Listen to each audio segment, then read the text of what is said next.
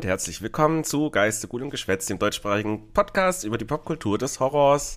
Mein Name ist Stefan und mir gegenüber sitzt der Domi, das bin ich. Ah, Domi, schön. Ja. Hat das schon so, befürchtet. Ja, ich, ich muss, muss, immer, muss immer überlegen. Nicht, dass ich das, nicht, dass mir mal mein Name entfällt. Hm. Aber bis jetzt ja noch jedes Mal gut hinbekommen. Ja, noch. Es läuft auf jeden Fall. Ich habe da auch mal äh, so, so einen Zettel. Mit, den, mit den Notizen ganz wichtig Namen nicht vergessen. Stefan in Klammern du, Domi in Klammern der andere. Ja, ja pass ah, auf, hey, 17. Folge sind wir jetzt schon und äh, du wolltest ja ewig mal mit mir über so einen Dude quatschen, der irgendwie so Bücher geschrieben hat, von dem ich kaum was gehört hatte, bis auf, naja, der hat irgendwie mit Hellraiser zu tun. Ja, ja, ich habe äh, neulich mal überlegt, denke ich mir, Gott, das war ja, glaube unsere zweite Folge Lesespaß mhm. mit Clifford, wo ich damals noch gemeint habe, oh, ah, hier die Bücher des Blutes jetzt dann endlich mal lesen und mhm. jetzt 15 mhm. Folgen später sitzen wir hier, hab natürlich immer noch nicht alles geschafft, aber Gut, ja, ich glaube, wenn, also wenn wir jetzt über alles von ihm reden wollen würden, dann würde der ganze Sonntag äh, dahin sein. Und ich muss das ja nachher auch noch irgendwann mal das, äh, das Hundetier lüften. Ah, Deswegen ja. müssen wir uns natürlich immer ein bisschen beschränken. Ja, ich habe jetzt, also du hast mir empfohlen, die Bücher des Blutes dann mal zu lesen. Weil so viel mhm. kenne ich von dem halt nicht. Und das glaube ich auch ein bisschen eine Schande, wenn man da irgendwie so sagen, hey, wir machen Horror-Podcast. Und ja, welche, welche Autoren kennst du so? Ja, Stephen King. Ja, und vergiss nicht, vergiss nicht, der gute, der gute, der gute Howie. Ja, ja. Ja, natürlich. ja, Aber, natürlich. Ach, auch viel zu wenig gelesen. Nee, ich habe mir dann Clive Barker mal ein bisschen was gegönnt und halt natürlich die Kurzgeschichtensammlungen, also Bücher des Blutes. Ähm, genau. Ich habe ein paar geschafft und aber hast schon einige geschafft, soweit wie ich jetzt mitbekommen habe. Ja, ähm, ja die, also erstmal muss man sagen, es liest sich halt brutal gut weg. Äh, der schreibt halt sehr angenehm, es sind keine super verschachtelten Sätze, es geht halt mehr in die Stephen King-Richtung vom der Leichtigkeit, wie man die lesen kann, finde ich.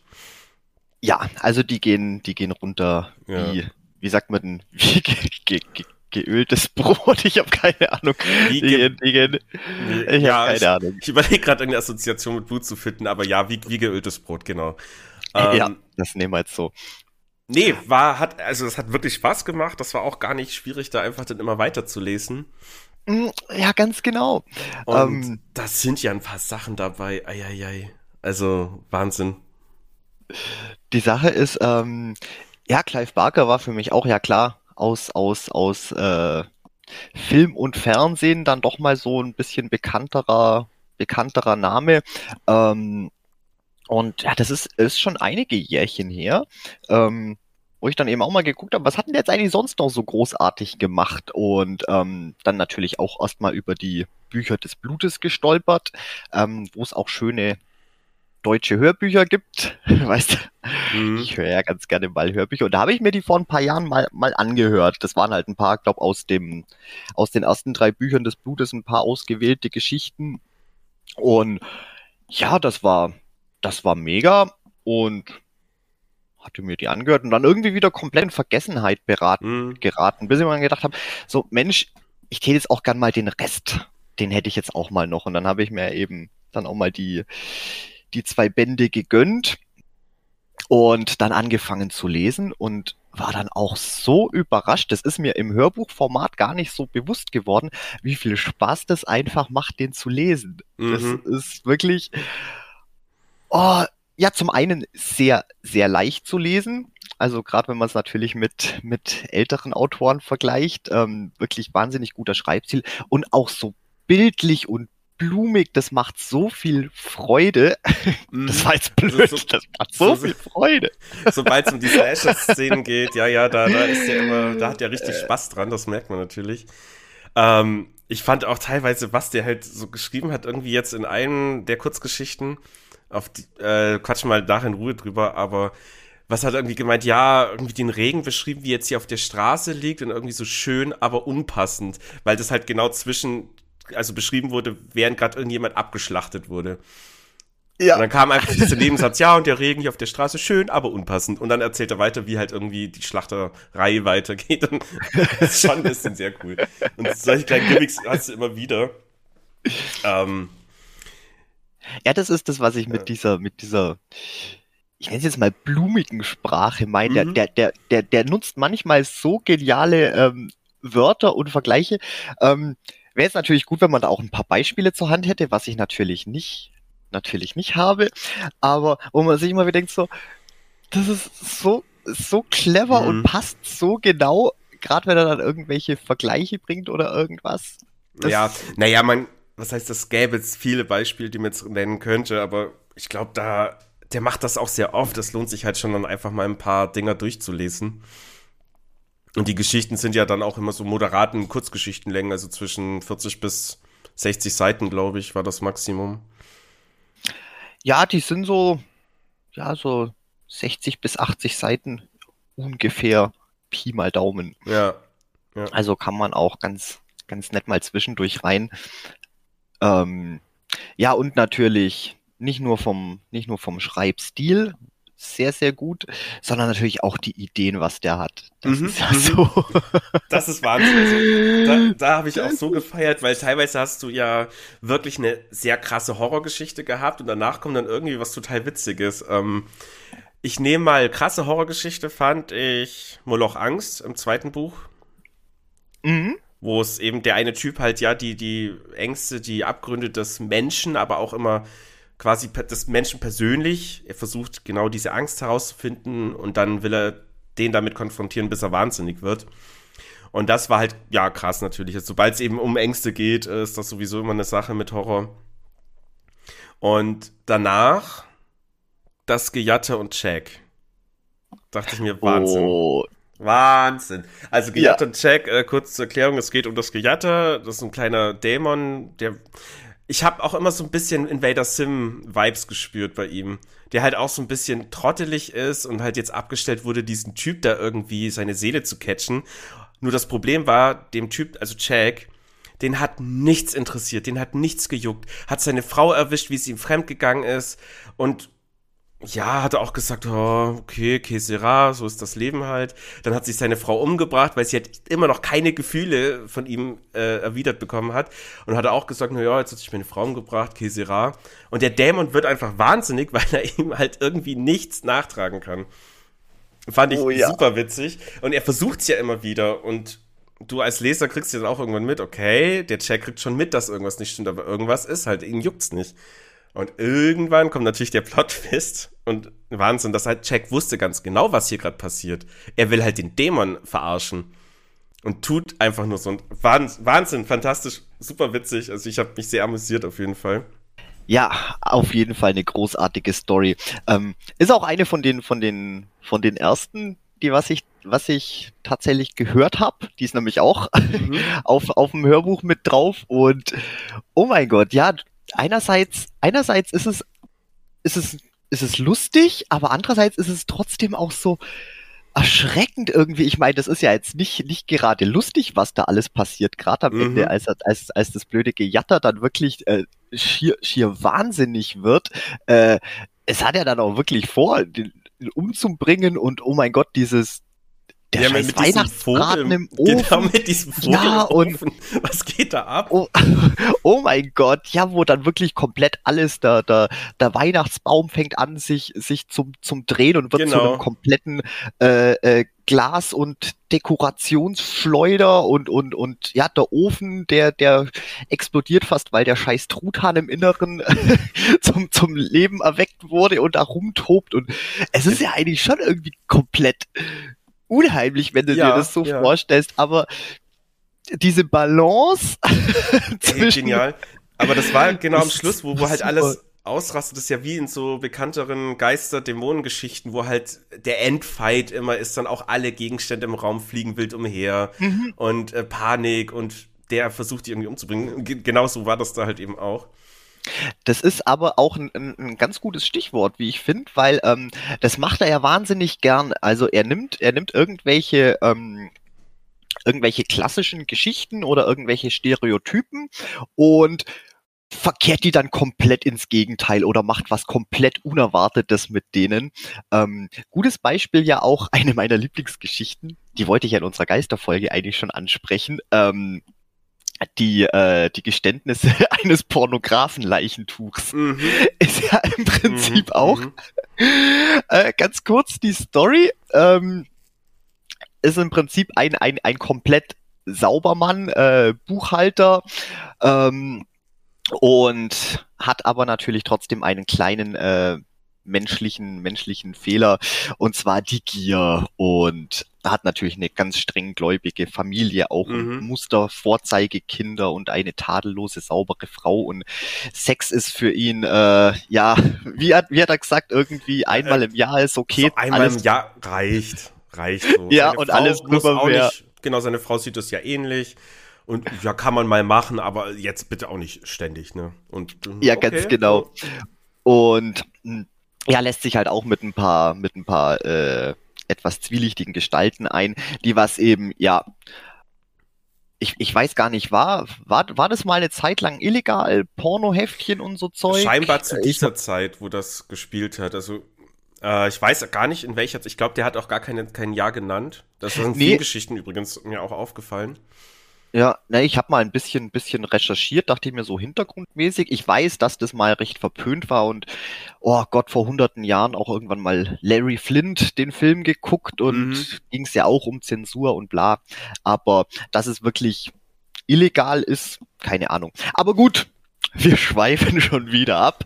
ähm, auf jeden Fall, ähm, ja, macht er halt für die, frisiert er halt auch ein bisschen, bisschen die Bücher und eines Tages entdeckt er dann halt in der Lagerhalle, äh, womit die ihr Geschäft verdienen, eben die ganzen Hochglanz-Sexheftchen und Pornomagazine und ja, dann, das geht natürlich gar nicht äh, in, ist natürlich gar nicht sein, sein Ding und insgeheim wusste das zwar, dass wohl irgendwas dahinter steckt, aber ja. er wird dann halt auch sauer und ja, ähm, ja der, der haut dem Chef ja dann eine runter und dann genau, schl schlägt dem noch eine blutige Nase und auf jeden Fall drehen die es dann so, ähm, schieben dann quasi die komplette Schuld auf ihn, ist dann ein paar Tage später riesengroßer Enthüllungsbericht in der Zeitung, hier Pornozar, keine Ahnung. Ja. Und ja, seine Frau und die Kinder verlassen ihn natürlich sofort und ähm, er will dann will dann noch Rache nehmen. Ich glaube, zwei schafft er auch noch umzubringen, aber auf jeden Fall dann dann schnappen sie und bringen um die Ecke. Und das ist ja jetzt nur mal so so, in den, in, im ersten, keine Ahnung. Ich glaube, das sind die ersten, fünf, die ersten zehn Seiten. Äh, es passiert alles sehr schnell, aber das ist ja gut Kurzgeschichte, da muss ja auch ein bisschen die Story vorangebracht werden. Aber der wird ja nicht nur umgebracht, der wird ja wirklich hart ja. gefoltert noch und dann mit so einem goldenen Schuss in die Stirn quasi äh, hingerichtet, so eher noch vom Chef von diesem äh, Sexmagazin-Kram. Genau, vom eigentlichen Pornozahn widerlichst. Aber jetzt kommt ja, jetzt kommt ja der, jetzt kommt ja der, die geile Sache daran. Ähm, dadurch, dass er ja irgendwie dann eben noch so unfinished Business hat, dadurch, dass er sein Ruf beschmutzt wurde und ähm, alles Mögliche, ist er ja, ist er auch noch in seinem leblosen Körper irgendwie gefangen, so das letzte bisschen Bewusstsein von ihm. Mhm. Und ja, und, und in der, im, im Leichenschauhaus dann, dadurch, dass sein Körper tot ist. Und, und ja, damit er nichts mehr anfangen kann, wandert dann sein Bewusstsein in das nächstbeste, was eben das blöde Leichentuch ist, was auf ihm drauf liegt. Und ja, äh, äh, nimmt dann äh, nimmt dann Besitz von dem ergreift genau. dann Besitz von dem Leichentuch und wird dann das klassische Huibu-Schreckgespenst, ein fliegendes Laken. ja. das, ist, das, das hört sich so dumm an, aber es funktioniert. Es funktioniert ja. so gut. Und das meinte ich eben mit so klassische Stereotypen, aber, aber komplett, komplett auf die, komplett mhm. umgekrempelt mhm. und einen neuen Spin drauf. Und ja, die Geschichte ist eigentlich echt auch ziemlich, ziemlich hart. Gerade dann auch, wie er dann Rache nimmt und alles. Äh, ist schon auch sehr, grafische Gewalt. Ja, wobei, also da muss ich sagen, ab dem Moment, wo er dann quasi das Leichentuch wurde, das war dann schon wieder irgendwie witzig. Und du, er hat ja auch beschrieben, wie der noch versucht, dass das Tuch so zu formen, dass es quasi seinen Körper wieder darstellt, also seine Gesichtszüge und sowas, was aber halt mhm. halt nicht so leicht ist. Und, aber ab dann war eigentlich der restliche Storyplot relativ offensichtlich. Also es war ja dann okay, er wird jetzt halt als Leichentuchrache ans, an, den, an seinen Henker nehmen. Da fand genau. ich es dann nicht mehr spannend. Aber bis dahin, der Weg war eigentlich ganz cool. Und dann, ich habe mir auch überlegt, so wenn du den Titel liest, die Beichte eines Pornografen-Leichentuches, okay, was zur Hölle wird da jetzt passieren? Und das war, das war schon sehr, sehr witzig, ja. Es ist genau, genau das passiert. Und ja, ja klar, hat, hat schon auch so ein bisschen äh, was leicht humoristisches, aber eigentlich ja doch eine, eine ziemlich, ziemlich finstere Geschichte. Auch das Ganze, was drumherum passiert, das sind ja auch die kleinen Details. Der, der legt auch so wahnsinnig viel Wert auf, auf ja, Details drumherum, so Sachen, die was eigentlich nur ganz kurz passieren irgendwie, aber wenn du dann drüber nachdenkst, äh, dann erstmal drauf kommst, wie abgefuckt das eigentlich ist. Ähm, äh, weiß nicht, machen wir, machen wir Spoilerwarnung, weil es jetzt gerade bei der Geschichte ganz gut passt am Ende. Nö, das, Nö also das wir werden, ich, ja, wir können ja schreiben, so Buch des Blutes 1, 2, 3, einzelne Geschichten haben besprochen, aber das ist jetzt Käse, da jedes Mal eine Spoilerwarnung reinzumachen. Ja. Ähm, nee, gerade gerade dann am Ende, als er dann in, in, das, in das Haus eindringt und da passiert ja dann auch, weißt so extrem viel. Ähm, der der eigentliche Kopf, Kopf des, Ach, genau. des Pornografenrings, ähm, der ist ja schon komplett paranoid, weil er mhm. natürlich mitkriegt, dass um ihn rum, dass, dass, dass, dass Leute sterben, die was irgendwie mit, mit dem Mord an eben ihrem, ihrem Buchhalter zu tun haben und der wird ja eh schon komplett paranoid. Der hat noch einen Leibwächter, und seine Frau und die Tochter und die mhm. sind da ja ganz abgeschieden in dem Haus und ja, der Buchhalter, das Gespenst dringt dann da natürlich ein und dann passieren ganz schnell so viele Dinge. Zum einen, ähm, ja, stimmt.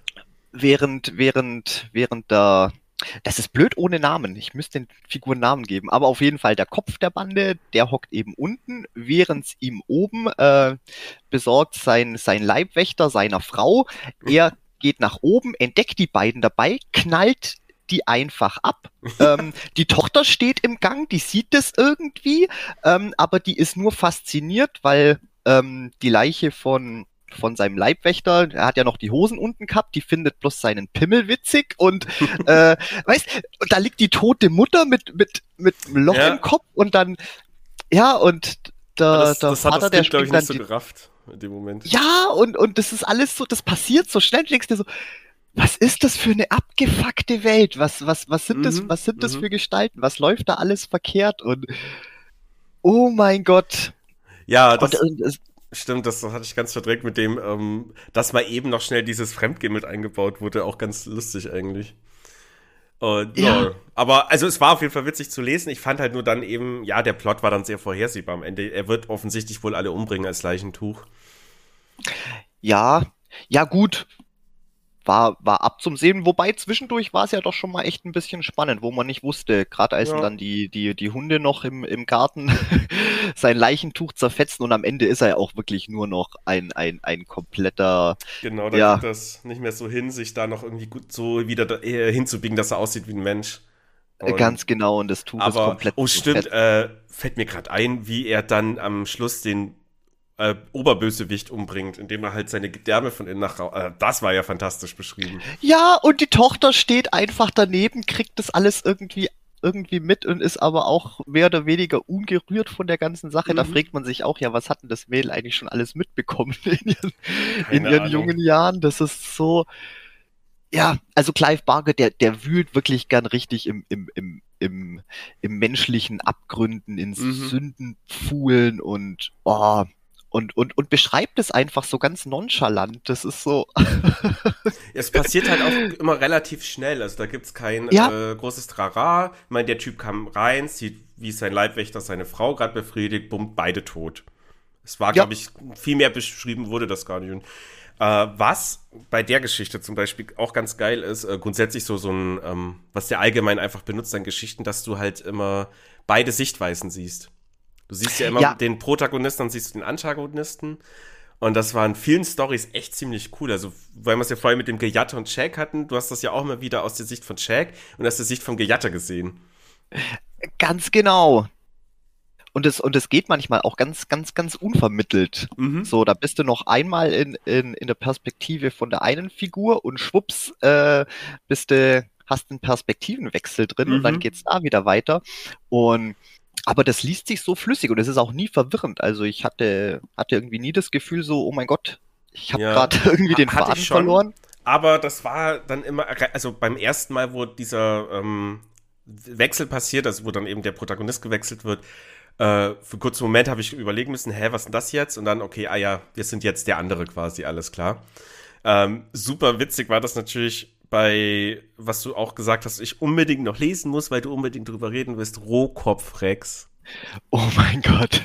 Also ich, der Titel ist halt auch ein bisschen okay, Rohkopfrex, ja gut. Ich dachte ja. halt, da wird es um Dinosaurier gehen. Ich war ein kleines bisschen enttäuscht, aber war trotzdem nee. eine tolle Geschichte. Aber gut, es ist, es ist ja ein urzeitliches, ein urzeitliches Wesen. So gesehen ja, könnte man vielleicht schon sagen, dass er in einer gewissen Art ein Dinosaurier. Nee, der, der war schon sehr viel humanoider. ja. Aber Rohkopfrex und ja, boah, das war auch ein bisschen irre.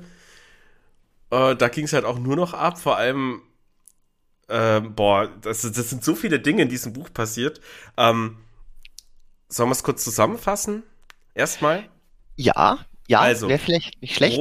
Ein Typ, ich fand den Anfang so auch wieder leicht Lovecraft-esque. Ein Typ buddelt in seinem Garten, dessen riesen Stein, den will er wegkriegen und wo er den Stein so nach und nach unterbuddelt, weil er zu groß ist, um den einfach rauszuziehen, kommen schon so komische giftige Dämpfe raus. Er denkt sich, äh, okay. Und plötzlich spawnt Rohkopf Rex.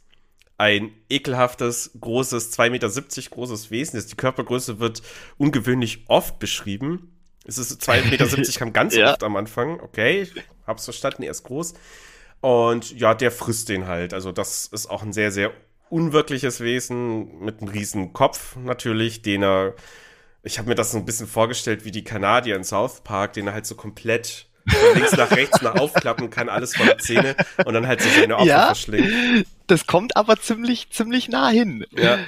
Und so beginnt halt langsam die Jagd, dass er einfach anfängt, okay, äh, erstens, das ist hier mein altes Zuhause, dass hier Menschen sind, gefiel ihm überhaupt nicht. Ähm, wird auch eben so ein bisschen beschrieben, dass das halt sein altes Reich und, und ja, die sollen sich hier gefälligst verpissen und er fängt halt dann immer wieder an, Menschen zu töten, weil er ja auch nach und nach Kraft tanken muss. Ähm, natürlich kommen die Menschen irgendwann auf den Trichter, okay, hier stimmt was ganz und gar nicht. Äh, und fangen dann eben an, dem nachzugehen. Polizei ist schon da, weitere Polizisten von weiter weg wurden verständigt, diese wollen den dann irgendwann töten. Er wurde schon gesichtet. Das heißt, sie wissen, okay, das ist ein Monster und nicht irgendwie ein anderer Mensch. Und dann kommt es irgendwann zum Showdown. Natürlich spielt auch die Kirche ein bisschen eine Rolle und das war super verstörend. Äh, die auch, äh, also der Pfarrer, der Dorfpfarrer wusste, da gab es mal was, hätte aber nicht gedacht, dass die Geschichte wahr ist. So in dem 15. Jahrhundert gab es eben da einen riesen Krieg zwischen diesen Monstern und den Menschen dort. Und irgendwie haben die es geschafft, dieses Monster zu vergraben. Ich glaube, das wurde aber gar nicht genauer erläutert in dem Buch. Hast du da noch eine Idee? Ähm, nee, ich kriege jetzt gerade die Details auch nicht mehr ganz zusammen, aber ja, im Prinzip okay. haben naja, sie es wohl nicht geschafft, ähm, ihn zu töten, sondern nur lebendig zu begraben. Und was natürlich auch ganz interessant ist, es gab ja mehr von der Sorte. Das waren mhm. ja im Prinzip die, die Urbewohner, das spielt ja auf, glaub, auf irgendeiner irischen Insel. Mhm. Ähm, das spielt also acht, auch äh, 80 Kilometer von London entfernt, so ein Vorort, Vorort mäßig. Haben sie Ah, stimmt. Stimmt, das war, das war irgendwo genau. in London. Jetzt auf, auf Irland. Ach, ich glaube, das war im, ich glaube, das war in der Verfilmung. Da spielt es, glaube ich, in ist ja egal. Ja, ja Auf nee, jeden ähm, Fall. Das ist, was ja auch ein wichtiger Teil war, weil in diesem Vorort haben sich die Leute darüber aufgeregt, dass immer mehr aus der Stadt hierher ziehen, weil es ja so viel ruhiger ist als in London und die sich quasi von den Städtern äh, invaded gefühlt haben, was ja prinzipiell genau das Ding war, wie Rohkopf und seine Sippschaft eben von den Menschen in ihrem Gebiet invaded wurden. Ja, ganz genau. und auf jeden Fall, die Kirche weiß halt, oder die wussten mal, da war was und dann wollen die da halt irgendwie gucken, ja, was gibt's denn noch? Und der Helfer vom Pfarrer überlegt dann so ein bisschen, was kann man denn tun, will recherchieren und findet irgendwann seinen Pfarrer, sein Chef, nachts neben der Kirche irgendwie draußen, wie er von dem Monster vollgepinkelt wird. Und dann dachte ich mir, okay, Moment, nochmal eine Seite zurückgeblättert, was habe ich denn da gerade gelesen? ja, und, und der Pfarrer natürlich das, sieht ja dieses Wesen als Gott an und oh, bepinkel mich, bepinkel mich. Ich denke mir, was ist los? Oh Gott. Nee, bloß ganz Sekunde mal, das war, das war doch andersrum. Ähm, das war doch ähm, dem Pfarrer sein. Ich weiß jetzt nicht, was, was was war der, ich kenne mich, kenn mich in der Kirche nicht so gut aus, aber der Pfarrer. Sag mal Azubi, sein Azubi. Azubi, ja, ich weiß noch, äh, äh, Ja, da gibt's Wörter Was? für, aber. Ja, da gibt's Wörter dafür, ich überlege gerade, weil mein, mein Cousin hat das auch gemacht, äh, die was immer, ja, das Klump halt rumtragen, da Weihrauch und Zeugs, Ja, ja. Zumindest aber Rand oder irgendwie so sowas. Ist ja auch egal. Ja, Ministrant, das Wort habe ich gesucht. Ministrant. Und okay. ich glaube, Erwachsenenform dann Messdiener oder ich habe keine ja, Ahnung. ist ja auch Aber- egal. Sein Azubi, wir bleiben bei Azubi, da weiß, glaube ich, jeder Bescheid. Genau. Ja, nee, er ist schon der Azubi hat entdeckt, wie sein, sein Pfarrer, äh, sein Chef quasi da von dem Dämon vollgepinkelt wird. Nee, das war doch genau andersrum. Mhm. Bin ich jetzt blöd? Ja, ich guck jetzt, ich guck jetzt, ich guck jetzt nicht nach. Ich Ich jetzt werde nicht nach. gerade unsicher, aber ich bin mir sehr sicher, dass schon der Pfarrer, weil ähm, der war dann schon immer irgendwie dahinter, dann doch lieber dieses Wesen anzubeten, als jetzt seinen eigenen Gott und dann hilft man dem, weil, naja, der, also er kämpft dann eben auch gegen seinen Messdiener und später noch gegen einen anderen Protagonisten, der eigentlich die ganze, das ganze Wochenende nicht auf diesem Dorf sein wollte und schon eigentlich längst mit seiner Familie zurückfahren wollte. Und dann seine Frau, aber nee, am Sonntag ist ein wichtiges Fest, wir müssen die Leute kennenlernen, also auch so ein Pärchen, das halt aus der Stadt aufs Dorf ziehen will. Und ja, genau. Und dann gibt's halt am Schluss äh, ein riesen Action, vor allem, weil man sieht irgendwann ganz plötzlich die Sache aus der Sicht von Rohkopfrex. Und Rohkopfrex ist halt natürlich schon irgendwie dümmlich, in Anführungszeichen, aber auch nicht Mhm. dumm. Er kann lernen. Und er hat zum Beispiel irgendwann gelernt, okay, wenn da so ein Auto brennt und das Blut aus dem Auto rausläuft, das Blut brennt ja ganz gut. Ah, da habe ich doch eine Idee, wie ich dieses Dorf ausbrennen kann. Großartig. ja, auf jeden Fall. Ähm, und das ist eben auch dieses, ähm, da waren auch wieder so viele unerwartete Elemente mit drin. Zu, zunächst mal äh, Clive Barker, das habe ich jetzt nämlich noch rausgefunden, die letzte, die letzten zwei Wochen, äh, hatte das tatsächlich auch als als äh, Parodie auf ähm, auf die klassischen äh, Slasher-Monster-Geschichten geschrieben. Äh, ähm, Okay. also es ist tatsächlich auch als, ja, als, als Komödie, als Persiflage gedacht. Ich meine, Mhm. allein, allein Rohkopf selber, der ist ja wirklich ähm, die, die, die absolute Manifestation von, von, von, von äh, Testosteron gesteuerter, toxischer Männlichkeit. ja. So, ja, was sich natürlich auch visuell äh, bemerkbar macht, weil im Prinzip ist es ein, ein gigantischer wandelnder Penis. Ähm, Mhm. so war zumindest auch seine, seine ursprüngliche Idee dazu oder seine ursprüngliche Vision. Ähm, ich habe jetzt alles in der Geschichte habe ich habe ich jetzt gar nicht so gar nicht so rausgelesen.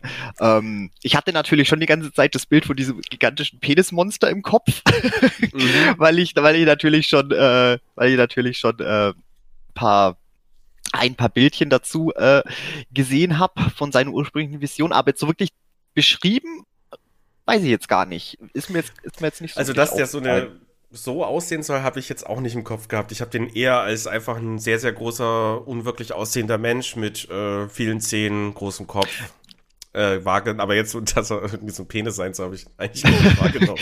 Also, also die, die, die, die. Anspielungen waren da. Es macht natürlich ähm, Ja, ja. sein Name Rohkopf und das wird ja mal so beschrieben. Sein Kopf ist ja einfach nur so dieses wie, Mhm. wie roher Muskel, wie Fleisch, also im Prinzip Ja, wie die Spitze des männlichen Genitals. Groß, rund.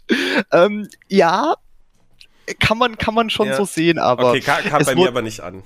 Ja, ich, ich, ich sage auch, ich habe schon speziell danach gesucht, äh, nach dieser Beschreibung so, aber es war eher ein bisschen subtiler. Also es ist okay, wenn man dabei jetzt nicht unbedingt, Mhm. ja, Aber weil, weil du es beschreibst als, im Kopf hatte. als die Manifestation toxischer Männlichkeit, äh, war ja auch die Witz, wo, äh, der Witz, wo er quasi anfing, seine, ähm, ja, hier seine Slasher- Karriere zu beginnen in dem neuen Zeitalter und halt immer einen nach dem anderen umbringt. Also der nimmt ja, hat ja von nichts Halt gemacht, also Kinder gar kein Thema, frisst er sofort weg. Bis auf die eine Frau, die gerade ihre Tage hatte, dachte sich, boah, wäh, nee, mit der will ich nichts zu tun haben. Und die hat er ignoriert und dann, hä? seine, seine einzige Schwäche.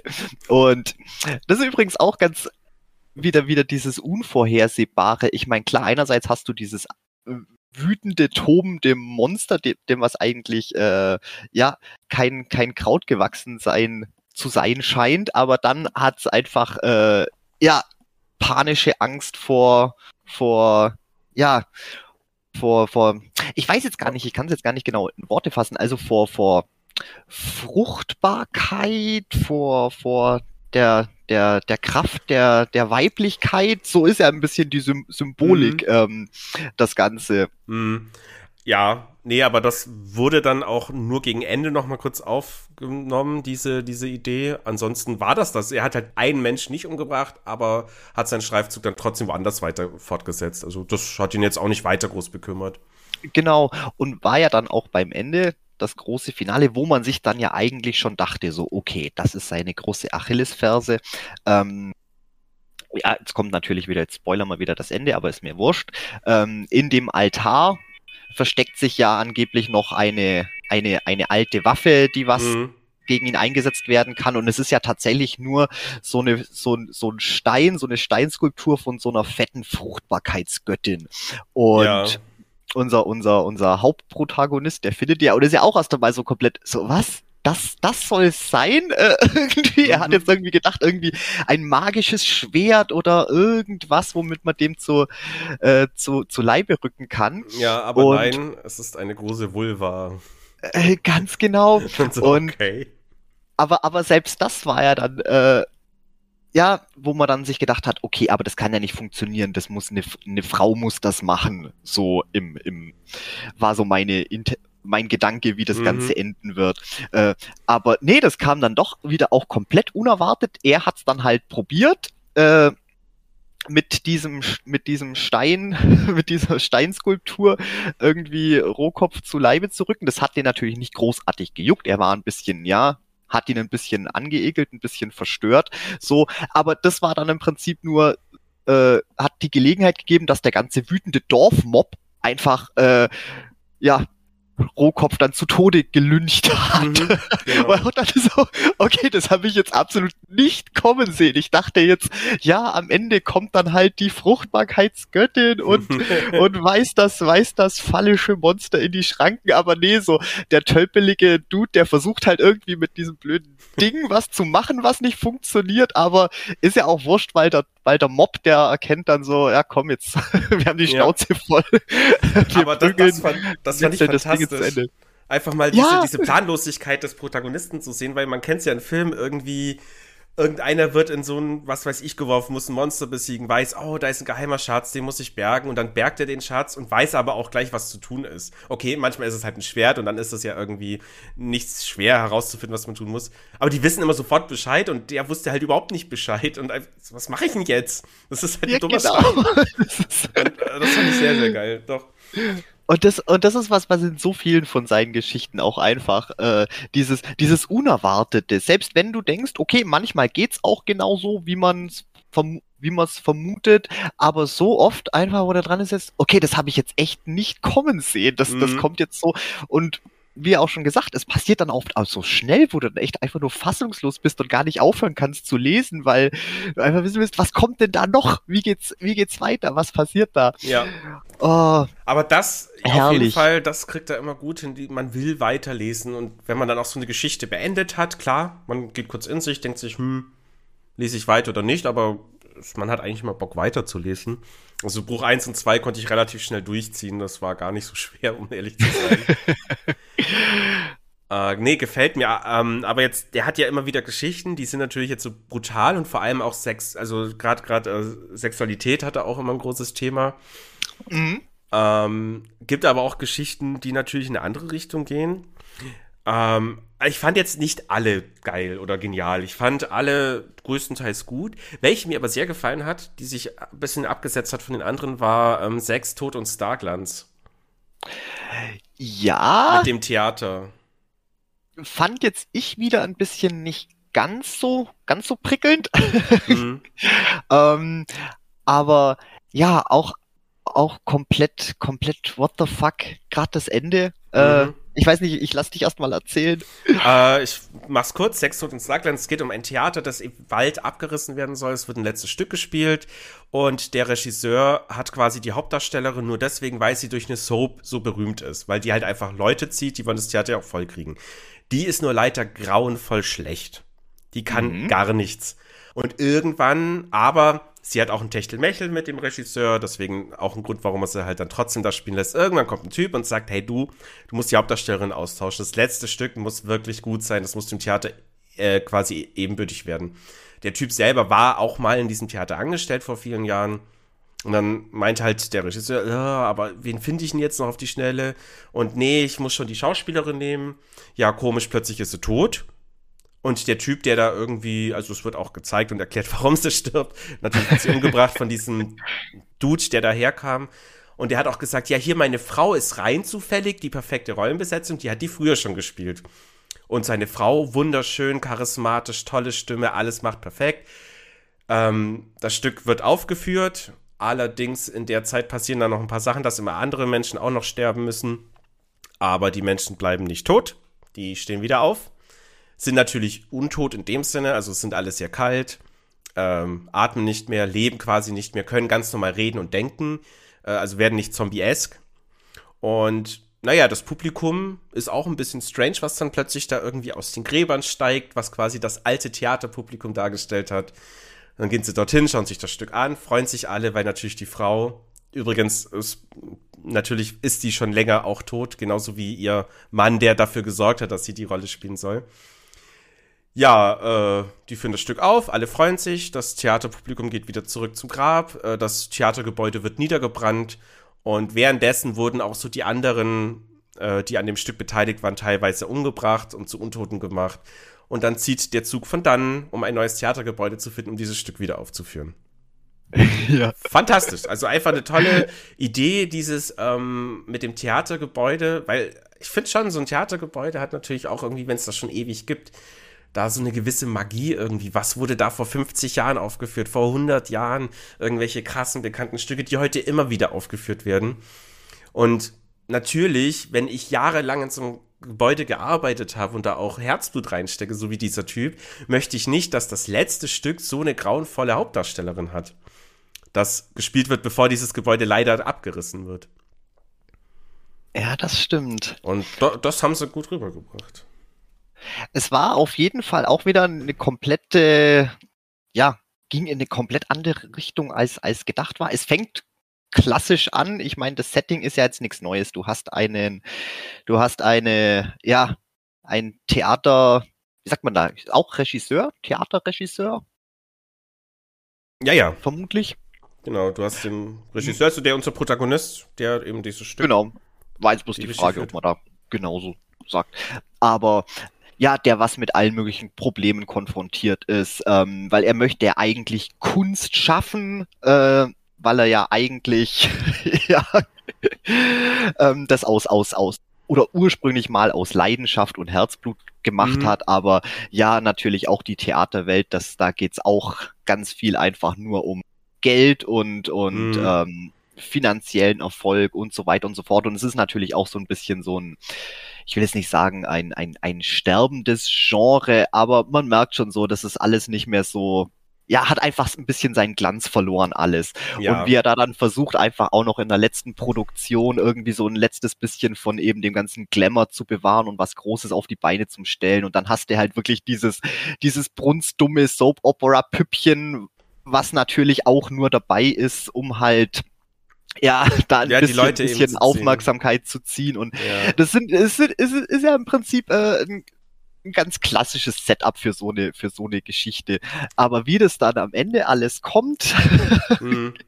dass sich das dann wirklich noch zu so einer letzten Vorstellung für die, für die Untoten entwickelt und, ja. oh, und ja dann auch und auch dann das Ende, wo sie dann wirklich die, die paar, die paar letzten Überlebenden sind ja, sind ja dann eben noch eher, ich weiß jetzt gar nicht, das, das, das Soap Girl, die, äh, die ist äh, glaube ich auch noch mit dabei und war, eben da. Ja, also ein paar noch von dem Theater eben, die da aktuell noch gearbeitet haben und natürlich dann der Typ, der das alles in, initiiert hat mit seiner Frau, die schon länger untot waren. Genau. Ähm, und die ziehen los und wollen halt weiter. Ja, aber die stehen dann halt einfach nur, die latschen dann halt irgendwie an, an, an der Autobahn. Ja, ja. Wir an, brauchen ein Auto. Und, und, ja, und, und trampen da dann halt einfach ja. so die nächsten. Das ist, das ist so komplett. das ist ein bisschen surreal. Also ich ja, die ganze Geschichte aber macht war mega Spaß. Ja, äh, die ganze Geschichte fand ich jetzt war kein großer Plot-Twist. Also da war eigentlich alles relativ vorhersehbar, aber trotzdem hat es Spaß gemacht zu lesen. Und die Grundidee hat mir einfach sehr gefallen. Ähm, aber die Geschichte danach war wieder komplett anders und die hat mich ein bisschen, ne, verstört schon, aber im positiven Sinne, die war fantastisch. Und zwar, Domi, du kennst sie auf jeden Fall, die Städte in den Bergen. Oh Oder mein auch, Gott. Ein Titel ist auch Agonie der Städte. Ich liebe sie. die war so eine der, war eine der ersten Geschichten, was ich, was ich von ihm gehört habe. Und das war so, oh mein Gott, wer denkt sich sowas eigentlich aus? Das mhm. ist. Oh, ich weiß gar nicht, ich, ich glaube erst einmal den, erst einmal den Plot erzählen, worum um, es ähm, eigentlich geht. Machen wir es kurz. Die, also am Anfang dachte ich übrigens auch, das geht so ganz krass in der Hostel-Richtung, weil es geht los mit einem äh, schwulen Pärchen, die durch die Slowakei eine tu Reise machen. Also es wirkte wie eine Urlaubsreise. Die sind sich auch nicht so ganz grün, ähm, streiten hier und da, dann versöhnen sie sich wieder und verfahren sich halt irgendwo in den Bergen von der Slowakei oder Slowenien, frag mich jetzt nicht genau. Genau, und dann gleichzeitig siehst du halt, wie eine Stadt dort, oder ja eher ein Dorf eigentlich, ähm, wie die ein großes Fest vorbereiten. Und das wird alles ein bisschen komisch beschrieben, wo ich mir die ganze Zeit denke, so, hä, also wird das jetzt ein Umzug oder was wird das denn? Und es geht auf jeden Fall, es gibt eine Partnerstadt zu diesem, oder ein Partnerdorf zu diesem Dorf. Und beide bereiten sich auf ein alle 100 Jahre wiederkehrendes Fest, quasi auf so eine Art Battle vor. Dann dachte ich mir, okay, ich bin gespannt. Ja, das Battle war, beide Dörfer haben alle Bewohner jeweils gesammelt, also die Bewohner eines Dorfes haben sich dann hochgetürmt mit Seilen und was weiß ich, zu einem riesengroßen, ja, wie, wie, Titan. Einfach Nenn es einfach einen menschlichen Megasort. Genau, aus, aus Hunderten von ein, Dorfbewohnern ja, ineinander verkettet. Ja, so die Stärkeren sind auch unten eher bei den Füßen, weil die müssen ja die anderen tragen. Und dann werden beide Dörfer bauen so quasi ihren menschlichen Titan und kämpfen gegeneinander. That's it.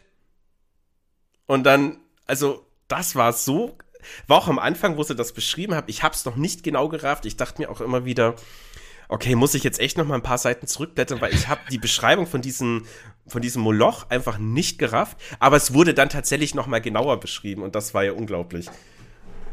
Also oh ja. wow. Ja und und und und trotzdem nimmt es ja dann auch noch mal eine komplett andere Wendung. Ähm, mhm. Ja, wie du schon wie du schon angedeutet hast, ja, man geht dann davon aus, ja, dann kloppen die sich gegeneinander und fertig ist die Laube. Nee, es kommt gar nicht so weit, weil äh, die sind dann, die sind dann bereit, marschieren gerade beide Städte komplett zusammengeschnürt zu diesen hunderten Metern hohen mhm. Megasorts einfach. Und ja, irgendwo, ich weiß jetzt gar nicht mehr warum, irgend, irgendjemand äh, ist im Prinzip eine Kettenreaktion. Irgendwo in einem Fuß, da, da, da, da, da stirbt jemand, was anscheinend auch ganz ganz normal ist, äh, ja, dass da auch einige mal dann einfach der Belastung nicht standhalten. Aber das löst im Prinzip auch eine Kettenreaktion aus und das komplette Bein löst sich dann, löst sich dann auf und ähm, ja, stürzt im Prinzip und ist im Prinzip ein komplettes Massaker. Also mhm. noch bevor die beiden dann zum Kämpfen anfangen können, der eine stürzt und es ist eine, eine, eine, wirklich eine Blutflutwelle, was ja, da dann ja. den Berg runtergestürzt kommt, weil einfach hunderte von Menschen übereinander begraben sind und er beschreibt es auch alles so plastisch. Das ist, mhm. du kannst dir es richtig vorstellen. Ähm, oh mein Gott, und ja, und die anderen, ähm, das andere Dorf, die drehen dann durch, also die haben natürlich auch so was wie so ein kollektives Bewusstsein dann, mhm. äh, wenn die, wenn die dann in diesem sich zusammengeformt haben und ähm, ja, die dann durch, durch, durch Schmerz und Panik irgendwie, die fallen dann auch in so einen, in so einen Schockzustand und ja, genau. rennen auch einfach davon und eben das, das, äh, das Pärchen, die, die die haben das eben gesehen und sind auch komplett fassungslos und mhm. ähm, ja, zu Recht.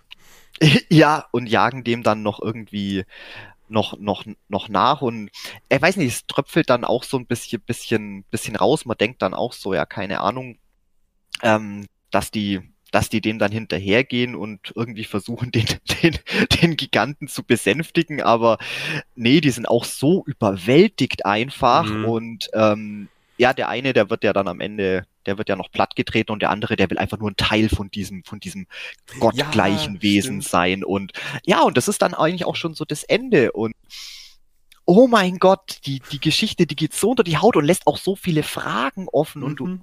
Mh, also ich musste danach echt, echt noch tagelang drüber nachdenken, einfach mhm. weil das, weil das so ein, ja, einerseits so morbide war, aber andererseits auch so faszinierend und ja, ja, aber das, also damit habe ich echt Puh. gar nicht gerechnet. Weil wie gesagt, am Anfang nimmt das so äh, Hostelzüge an. Die zwei sind irgendwo, also ich glaube, das sind ja auch Engländer wahrscheinlich, irgendwo in Slowenien, wo sie noch nie vorher waren, verfahren sich in so einem Bergland, dann ist da so ein Dorf, die sind alle komisch. Ich dachte mir, alles klar, die werden wahrscheinlich einfach gefunden und dann, ja, machen die komische Experimente mit denen. Nein, das ist nicht passiert. es ist, Bei Clive Barker ist immer alles unerwartet. Ja, fantastische ähm, Geschichte. Nee, aber das sind wirklich groß, großartige Geschichten. Und ja, so von den Motiven, es ist, sind schon immer wieder so die, die, die gleichen Elemente mit drin. Ähm, jetzt gerade, wo wir es auch noch von ähm, Sex, Tod und Starklands hatten. Ähnliches Motiv ist ja zum Beispiel auch beim Celluloid-Sohn. Ähm, da hast du ja auch, ähm, hast du die noch gelesen, der Celluloid-Sohn? Ich überlege gerade, ich glaube schon. Ich das war eigentlich im alle Kino. Ja. Also, nein? Nee, ich, ich weiß, äh, sag, okay. sag mal Stichwörter. Ich bin, also das war gerade mein Stichwort, Kino. die im Kino. Kino. Äh, mit, dem, mit dem, nicht? Mit dem Krebsmonster im Kino. Nee, dann habe ich sie nicht gelesen. Nee. Hab ich ich habe die genau, ähm, das, hier im ersten, das erste Buch, nee, die erste Kurzgeschichte im dritten Buch des Blutes und danach kam Rohkopfrex und die Beichte eines Pornografenleichentuches und weil du ja gemeint hast, die wären schon sehr wichtig, wenn ich die noch gelesen hätte, habe ich die übersprungen, glaube ich. okay. Ja. ja. Okay, ja, dann gehe ich da auch gar nicht so groß mit drauf ein, aber das ist zum Beispiel auch ähm, eine ähnliche Geschichte, spielt halt in einem Kino. Ähm, ein, ein Straftäter, der was lustigerweise auch irgendwo ein, ein, ein Krebsgeschwür hat, weiß aber noch nichts davon. Der bricht aus dem Knast aus und ähm, versteckt sich, äh, versteckt sich in so einem, durch irgend so einen Schacht, äh, kommt er in irgendeinen so abgeriegelten äh, Hinterbereich von dem Kino, von dem mhm. keiner mehr weiß, dass der überhaupt existiert und der verendet da eben. Und dadurch, dass er eben diese Krebszellen in sich trägt und durch die ganze ja, ich nenne es jetzt einfach auch mal diese Magie. Ich meine, Kino ist ja auch magisch. Ähm, das gerade gerade altes, altes Kino, mm. wo wirklich die Leute dorthin gegangen sind und oh, Clive Barker, der beschreibt es auch alles so wunderbar und dort auch mit den Protagonisten, mit den Charakteren mitgefiebert und mitgelitten haben und diese ganzen Emotionen und, und diese ganzen Gefühle und dieses Anbeten, das hat sich da eben in so einer Art, ja, so eine Art Geist manifestiert, so die Seele dieses, dieses Kinos und hat durch die, durch die Leiche von dem, von dem, von dem, äh, von dem Verbrecher, der was da eben zugrunde gegangen ist, die Krebszellen irgendwie äh, zum Mutieren gebracht und hat da eben, ja, den Zelluloidsohn, also so eine physische Manifestation mhm. von, von eben diesem Geist hat sich da entwickelt und ja, die, die restliche Story, das, das erzähle ich jetzt nicht alles, was da noch passiert. Aber das ist auch wieder so dieses, man merkt einfach, er hat schon auch stark ein Faible für, für, ja, Theater, Kino. Mhm. Er, nicht, nicht nur das auch, ähm, ja, generell Kunst und Oh, und das bringt er, bringt er schon auch immer ganz, ja. ganz gerne mit rein und sind auch. Er hat ja später ja. auch bei ein, zwei, also er hat ja auch zwei Kurzfilme gemacht und dann noch ein paar andere Filme, ähm, wo wir da mal noch in Ruhe quatschen können. Aber ja, nee, klar, also diese Liebe zu dem Theater, das fand ich halt in diesem Sechston Starklands in der Story richtig gut. Auch. Da hat man schon gemerkt, dass da einfach. Und ich hab's halt verstanden. Ich war ja früher als ein kleiner Bub, waren meine Eltern beide im örtlichen Theaterverein. Mein Vater ist Techniker, meine Mutter ist Schauspielerin. Ah. Auch eine fantastische Schauspielerin. Sage ich jetzt nicht nur, weil es meine Mutter ist, die hört den Podcast eh nicht, kann sagen, was ich will. Aber die war schon wirklich sehr gut und naja, ich, man musste ja auf mich aufpassen, Kind und dumm, und deswegen war ich dann zu den Theaterproben immer oft im Theater. Hab mich halt dann entweder irgendwie Backstage. In Babenhausen. Mhm, genau. Hab mich da oft dann Backstage verkrümelt, weil meistens das Stück zehnmal sehen willst du jetzt auch nicht, oder wie die Proben. Hatte mein Gameboy, konnte hier Pokémon spielen und war glücklich. Und trotzdem, es war, ich war gern dort in diesem Gebäude. Es hat halt Spaß gemacht. Es war natürlich ja, auch alle, die dort waren, haben sich auch immer wunderbar um mich gekümmert, wenn mir mal langweilig war oder so, wenn die gerade nicht proben mussten. Das war schon cool. Oh, das hört sich toll an. Ja, also, also natürlich auch so eine, so eine persönliche, nostalgiebezogene mhm. Verbindung mit, mit, dem, mit dem Theater. Ich meine, du hast ja, glaube ich, in der eine von den letzten Folgen auch schon mal angesprochen, ähm, wegen, wegen äh, Theater, Theaterbesuchen. Ich glaube, das war in der 3 von 2 was du schon alles, alles gesehen hast und ja. bla bla bla. Und ja, aber den, den Teil der Geschichte kannte ich noch nicht. Dass das ja dir dann ja. schon so mehr oder weniger früh in die Wiege gelegt worden ja. ist. Nö, aber es war auch einfach schön. Und es war halt auch immer cool, wenn dann die Aufführungen waren. Ich konnte ja überall rumlaufen, auch die ganze Zeit. Das war voll okay. Ja, halt nur auf die Bühne nicht, logischerweise. während die äh, selber auf der Bühne stehen. Und dann meistens saß ich immer bei meinem Vater hinten bei der Technik, äh, quasi oben, hinten, hinter den höheren Rängen und durfte auch hier und da mal einen Lichtknopf drücken oder so. Und das war dann ganz aufregend. Oh, ja, das denke ich mir. ja, und äh, deswegen habe ich da diese Sex, Tod und Starglanz auch komplett mich sofort reinfühlen können in diese ja in dieses Bedürfnis, so, wenn das letzte Stück, doch dann bitte nicht mit so einer grauenvollen Schauspielerin, bitte nehmt doch jemand, der was kann. Und nee, klar, dann werde ich das Sohn von Zelluleuten vielleicht noch irgendwie reindrücken, noch lesen die Tage. Ja. Aber ja, die Liebe zum Theater sollte mehr da sein. Aber es ist halt leider, Kino ist halt krasser, keine Ahnung. So, ja, aber, ja, aber Clive Barker ja. war ja auch, der war ja auch vorher schon, glaube ich, ähm, in seiner hier Stu Schulzeit, ähm, na, nicht Schulzeit hier, Highschoolzeit oder was auch immer, da hat er ja auch irgendwie so ein kleines Theaterensemble gehabt, sein eigenes Stück geschrieben und das auch inszeniert. Ja, ja, äh, das also, war eigentlich so die ganze Zeit, bevor er, bevor er mit den Büchern des Blutes dann angefangen hat, sich mhm. eben mehr der oder Vollzeit der Literatur zu widmen, hat er ja ganz viele Theaterstücke geschrieben und ähm, ja, war da eigentlich sehr, sehr engagiert und ja, hat natürlich auch ein paar, paar wohlbekannte Gestalten wie Doug Bradley dort kennengelernt. Mhm, mh. ähm, ja, Allerdings, da muss ich sagen, mehr weiß ich, mehr weiß ich da auch nicht dazu. ja, ja nicht schlimm, nicht schlimm. So, ja, und ähm, ja, dann lass uns doch auch mal die Bücher des Blutes mal kurz ein bisschen zur Seite legen. Vielleicht, wenn wir am Anschluss noch ein bisschen Zeit haben, können wir noch die eine oder andere Geschichte nochmal äh, bequatschen. Weil nämlich, ja klar, er war natürlich im Theater auch schon als Regisseur ähm, tätig und hat da viele Stücke geschrieben. Und nachdem er ja dann auch viel sich literarisch be betätigt hat, ist er ja dann auch ins Filmgeschäft. Ist er ja auch mit ich eingestiegen und würde auch sagen, daher geworden. kennen, daher kennen den die meisten. Aus mm, natürlich ja. ein Schuldig. seiner fantastischen, ja, ich habe vorher auch noch nie was von dem gelesen, aber ähm, einen Film haben wir auf jeden Fall alle gesehen und der war damals auch ziemlich krass, um ehrlich zu sein. Du weißt ja, ja ich meine. Hellraiser. Das Tor zur das, Hölle. Genau. Das Meisterwerk. Ähm, ja, das war ja schon sein, äh, nee, das war sein, das war sein, seine erste Regiearbeit. Ähm, ja, wer überhaupt dazu gekommen ist, ist nämlich auch ganz witzig. Wir hatten es ja gerade schon vom, vom Rohkopf. Mhm. Äh, tolle Geschichte. Die wurde natürlich auch verfilmt. Mhm. Ähm, eine, eine ganz wunderbare Trash-Perle. also der Film ist schlecht. Ähm, ich kann es ich kann's gar nicht beschreiben. Ich glaube, das Schlimmste ist tatsächlich das, ist tatsächlich das Design von Rohkopf. Also das okay. Viech, das sieht so albern aus. Ähm, ja, um's jetzt mal, ich versuch's mal in Worte zu schreiben. Äh, also jetzt beschreiben. Erstmal erstmal die kurze Vorabfrage. Ähm, ist das ein guter Trash-Film? Oder? Es ist guter Trash. Es ist sehr guter Trash. Also du meinst, also der Film macht Spaß, einfach geschaut zu werden.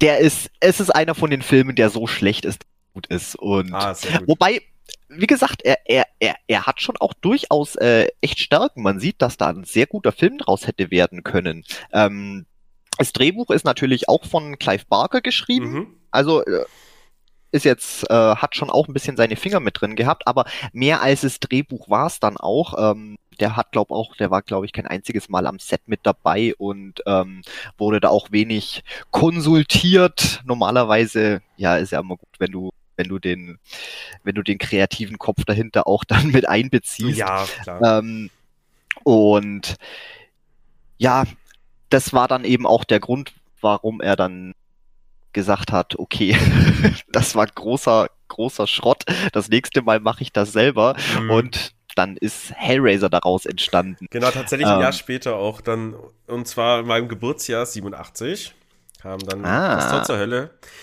Und das war sein Regiedebüt, theoretisch. Er hat vorher mal so zwei Kurzfilme noch gemacht, aber so der wirklich bekannt waren die gar nicht. Also die haben nicht mal Wikipedia-Einträge. Und ja, Hellraiser war dann eben sein Debüt, kann man sagen. Und Ganz genau. Der war ja für damalige Zeiten schon irgendwie krass, weil der hat sich ja auch ein bisschen. Also, es ist ja auch ein krasser Slasher-Body-Horror-Film. Oder? Kann man das so sagen? Mm, ja. ja. Vielleicht nicht ganz Slasher, nee. nee. Äh, das ist ja das, das ist ja das Tolle an dem Film oder warum der auch ja, auch immer noch so, so raussticht unter dem ganzen, unter den ganzen anderen. Der, der ist, ist sein ganz eigenes Ding. Und ja, klar hat er natürlich äh, klassische Elemente aus, aus, aus, aus dem Horror- und Slasher-Genre, aber eigentlich kannst du das gar nicht so in eine Schublade stecken. So mhm. Hellraiser ist einfach sein eigenes Ding und ich muss auch zugeben, ich habe jetzt bis heute irgendwie noch nichts gesehen oder gelesen, was irgendwie auch, ja, so dem auch nur irgendwie ähnlich, ähnlich ist. Ähm, ja, nee, wird, wird mir jetzt gerade spontan gar nichts Nö. einfallen. Der war schon, also Aber, was auf jeden Fall richtig gut war in dem Film, äh, auch die Darstellung von diesem Typ, der da unter dem Keller in dem Haus da vor sich hin siechte, quasi der Bruder. Das ja, du meinst der Frank. Der Frank. Wie der sich der so Frank. langsam nach und nach zusammensetzt, äh, das war brutal geil gemacht. Also wahnsinnig gut visuell ein absolutes, ein absolutes Meisterwerk und mhm. da merkt man einfach auch seine Clive Barkers Bildsprache. Deswegen finde ich es auch schade, dass er eigentlich nicht mehr Filme gemacht hat. Insgesamt hat er bloß bei drei Stück Regie geführt, mhm. ähm, was eigentlich verhältnismäßig wenig ist. Und storytechnisch ist natürlich die Geschichte mehr oder weniger eins zu eins an, an äh, Hellbound Heart ähm, mhm. gebunden. Also ich habe das, ich habe das, ich habe es als Hörbuch im Englischen hunderten Jahren mhm. habe ich mir ähm, das angehört und bin ja. übrigens nicht ich, bevor wir jetzt in, der Filmgeschichte weitergehen, äh, ich bin ja nicht ich, wenn ich nicht dazu wieder einen geilen Fact hatte, hätte.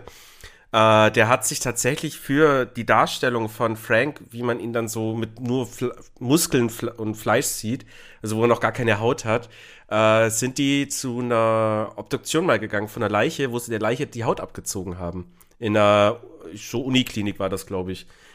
Da ist er quasi und Bob Keen, der ja das, die Maske gemacht hat von dem Film, haben sie da haben dann so geguckt, wie da halt so einem Mensch die Haut abgezogen wird. und Bob Keen ist dabei, ich glaube, der musste kotzen oder ist ohnmächtig geworden, ich weiß es nicht, der hat es nicht so hingekriegt. Ich glaube, da täte ich auch kotzen. das glaube ich schon krass. Ja, aber das war halt quasi die Vorbereitung, um die Figur dann im Film ordentlich darzustellen. Und ja, Wahnsinn, hat super funktioniert. Ja, da muss man auch ein bisschen Einsatz zeigen. Mhm. Das, das, das, das gehört dazu, wenn man kreativ ist. Wie gesagt, ich würde wahrscheinlich auch einen Haufen hinspeien, aber würde es mir wahrscheinlich schon auch ganz gerne mal ansehen. Kommt drauf an, wie frisch die Leiche ist.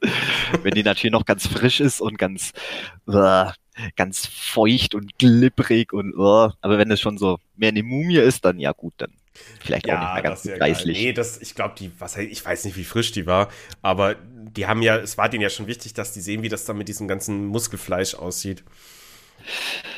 Ja, da haben sie sich ordentlich ins Zeug gelegt. Ja. Aber merkt, merkt man dem Film natürlich auch an. Ja, auf äh. jeden Fall. Und ja, was halt auch mega gut war, die Darstellung von Pinhead. Äh, fantastisch. Tolle Figur.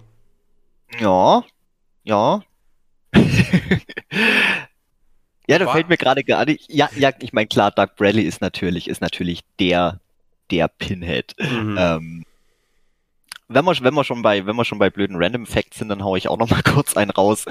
Clive Barker mag ja die Bezeichnung Pinhead überhaupt nicht. Die kann der ja absolut nicht von, ab. Okay, von wem kam ja. die Bezeichnung? Von, von den Filmfans dann irgendwie, oder? Nee, das war anscheinend, äh, haben die am, am Filmset, war das halt so unter der Crew, die haben halt irgendwie Pinhead immer, immer zu der Figur gesagt. Ähm, hat ja, glaube ich, auch in den Credits, ich weiß gar nicht, ähm, nur als Lead Cenobite ist der da gelistet. Im mhm. Prinzip ähnlich wie bei Ma Michael Myers. Äh, ist ja, mhm. ist ja, ist ja auch nur als The Shape mhm, mhm, Im, in, in, in den Credits. Und ja, ja, und irgendwie ist das halt nach draußen gesickert und die Fanbase hat das halt irgendwie mit, mit, mit aufgegriffen und ja, krass. So ist das, ich meine, ich finde den, ich finde den Namen eigentlich auch recht, recht passend, aber ja gut, Mager, Mager halt nicht, vielleicht, weil es zu. Vielleicht war ja, das ein Grund, weiß. warum er irgendwann keine Filme mehr gemacht hat, weil die Leute seinen Hauptfi bösen Hauptfiguren immer dumme Namen geben. nee, ich glaube, ich glaube, das hatte, das hat andere, das hat andere Beweggründe. Ich sag nur Nightbreed beziehungsweise Kabal. Ähm, aber da kann ich auch gleich noch ein bisschen was zu erzählen. Ähm, nee, absolut, absolut geniales Meister. Ich habe komplett den Faden verloren. War ich nicht gerade noch irgendwie bei der Geschichte? Nein, wir, ja, hab, wir sind quasi am Anfang noch hier Frank, der ja dann äh, wieder belebt wird und dann die. Dann geht's ja los eigentlich überhaupt. Der Film nimmt ja dann erst langsam Fahrt auf, wenn du halt dann merkst, okay, die Frau seines Bruders, also von seinem lebenden Bruder, die hatte schon eine Affäre mit Frank und jetzt setzt die natürlich alles daran, irgendwelche Männer da zu bezirzen ins Haus zu holen, damit der die aussaugen kann. ja. Damit er irgendwie so langsam wieder zu seiner alten Stärke zurückfindet. Und dann eskaliert es halt mit eben dieser anderen Dimension, mit diesem Würfel, was ja ganz wichtig war. Dass mhm. irgendwie dieses Dimensionstor öffnen kann, wo dann diese Celluloids herkamen. Nee, wie hieß sie? Xenobites, Entschuldigung. das ist falsche Wort im Kopf. Und ja, und dann geht halt die Jagd los, weil die wollen ja den Typ wieder zurückhaben und die Tochter hilft dann irgendwie. Und das Ding ist, ich habe den Film ja. nicht mehr gesehen. Ah, ja, ja, ich habe den auch schon, auch schon ewig nicht mehr, aber ewig ich, nicht mehr gesehen. Hast, hast du den? Die Story. Aha? Hast du den auf DVD? Leider, leider nicht mehr. Ich habe mir, äh, ich habe mir, oh Gott, wann war denn das? Ach, vor ungefähr zehn Jahren oder irgendwann mal, habe ich mir auf irgendeiner so amerikanischen äh, Filmbörse, habe ich mir mal so eine, so eine kom komplette Bootleg-Version bestellt, da wo alle, alle Teile drauf waren. Mhm. Eine ganz, ganz tolle Aufmachung. Anscheinend ist es auch bei den Amis ein bisschen anders mit, mit Bootleg-Varianten. Anscheinend kann man die relativ problemlos da handeln. Mhm. Ähm, ja, und die hatte ich und aber auch mal irgendwem verliehen und nie mehr wiederbekommen. Und oh ja, ich muss zugeben, ich habe keine einzige, ich habe keinen einzigen Hellraiser-Film hier mehr. Krass. mehr rumstehen. Das ist schon gedacht, dass du mindestens den äh, ersten Film hast. Äh, aber den gibt's ja ähm, unzensiert ganz normal wieder zu kaufen. Die haben die ja 2017 haben sie den für FSK 16 eingestuft irgendwie ja, ja, die, die, die sind schon längers wieder, wieder ja. erhältlich. Aber ich bin halt so eine kleine, so eine kleine Sammelbitch. Ich will jetzt eigentlich, ich hab's auf die schöne, auf die, auf so eine schöne Box abgesehen mit den ersten drei Teilen ja, drin. Äh, aber ja, da ist das Budget gerade ein bisschen, bisschen knapp. Aber muss auf jeden Fall auch wieder was her. Ähm, was ich dafür rumschwirre. Sie hat ja irgendwie ein paar äh, zu viele Fortsetzungen, ne? Ja, ja, ich sage ja deswegen, deswegen tät mir eigentlich die mit den ersten drei Teilen völlig langen. Ich muss zugeben, ich mag den vierten auch noch, also alles bis, bis Teil vier mhm. finde ich ist guckbar, aber es, es entgleist halt schon ein bisschen so. Hellraiser ist so diese, ah, das ist so ein bisschen Lightning in a Bottle. Selbst Clive Barker, selbst Clive Barker finde ich, ähm, ja, spinnt, spinnt die ganze Geschichte in, in Richtungen, die was mir persönlich jetzt auch gar nicht mehr so gut gefallen. Ähm, die Geschichte selber ist ja sehr, sehr vage. Ich meine, die, deswegen finde ich auch die Tagline so klasse. Äh, ähm, das Tor zur Hölle? Äh, die, Nein, ja. nein. ich meine, die, die, die Hölle ist ja jetzt nicht so die klassische biblische Hölle. Es ist ja eine, ja, in Anführungszeichen, eine, eine Hölle. Und ähm, ja, ist, ist ja ursprünglich auch so gar nicht, gar nicht wirklich benannt, dass das jetzt wirklich eine Hölle ist. Es ist, ist eine ich Dimension. Ich habe es immer so als andere Dimension gesehen. Ganz genau. Und, hm. und die Zenobiten, die sind ja auch diese geschlechtslosen, androgynen Wesen, einfach nur diese, ja, Erforscher fleischlich, fleischlichen, äh, äh, mhm. wie sagt man, Genüssen und, und Erfahrungen und das ist ja alles sehr vage gehalten das ist eigentlich das, was mir immer gut gefallen hat. Und ja, eben die, die Tagline, äh, Demons to some, Angels to others. Äh, ja, stimmt. Die die, die, diese Abgrenzung, aber selbst ähm, deswegen habe ich auch die, äh, die Scarlet Gospels jetzt nicht gelesen oder bin jetzt davon wieder abgekommen, ähm, weil äh, alles, was danach kam, das schon immer mehr in diese klassische, äh, ja, christliche Vorstellung von Himmel und Hölle hm. packt. Na, ich habe halt gelesen, eine große Kritik an den anderen Filmen war einfach, dass die auch diese äh, Zenobiten entmystifiziert haben. Dass das quasi am Anfang halt ziemlich cool war, weil man, okay, es ist ja oft so, wenn irgendwas entmystifiziert wird, dass es irgendwann lahm werden kann, aber da war es wohl mhm. einfach nicht gut. Ja, ganz genau. Und das ist eben das, ähm, mal davon abgesehen, dass die, dass die restlichen Filme eigentlich auch so jetzt mal davon abgesehen ziemlich schrottig sind. ähm, ja, aber das ist das, was eben der, der erste und, und natürlich auch der zweite noch, ähm, der ist, der ist ja auch wahnsinnig gut. Er erweitert natürlich das ganze Hellraiser-Universum noch um mhm. einige Sachen. Du siehst ja dann das erste Mal auch eben das Labyrinth und der, äh, der Leviathan, also den, dieses, dieses Überwesen von ihnen und ja, da passiert schon Dinge, aber es bleibt trotzdem noch vage genug, immer nur so andeutungsweise. Aber du hast nie so dieses, ja, das ist die Hölle und äh, was ja auch später dann kam, dann kommen ja noch Engel mit dazu und und äh, und dann denkst du, nee, das, das, das nimmt schon wieder den kompletten Reiz. Das mhm. ja. Und ja, um eben auf die auf die äh, Scarlet Gospels noch zu sprechen zu kommen, ähm, das habe ich auch vor ewigen Zeiten mal versucht dann als Hörbuch anzufangen, aber das hat gleich so so blöd angefangen irgendwie mit irgendwelchen Magiern, die was gerade noch einen verstorbenen äh, Mitmagier von ihnen wiederbeleben, weil eben ein Dämon aus der Hölle, unser Pinhead, eben äh, Jagd auf magische Artefakte macht und äh, die ganzen Magier umbringt und das war schon alles so, ah, das ist mir zu zu viel Fantasy irgendwie, das ist passt mir hm, irgendwie. Ich, ich verstehe äh, das Problem, ja, ja. Ja, und da, ja, da habe ich dann auch ganz schnell, ganz schnell einen Cut gemacht, habe mir dann noch ein paar Reviews dazu, dazu durchgelesen oder mal so ein bisschen Plot Summary, worum es eigentlich geht und ja, es ist, mh, hm, ist halt leider nicht so geil und es ist aus der Feder von Clive Barker, also na, der hat ja, ja, noch bis zum einschließlich vierten Film noch mitgewirkt und dann war er raus, soweit ich weiß. Oh, keine Ahnung. Ja, für, für den zweiten Teil hat er, glaubst Drehbuch noch geschrieben. Mhm, genau, und, und äh, dritten und vierten hat er noch mitproduziert, aber nur als ausführender Produzent. Mhm. Also weder Regie noch Drehbuch gemacht.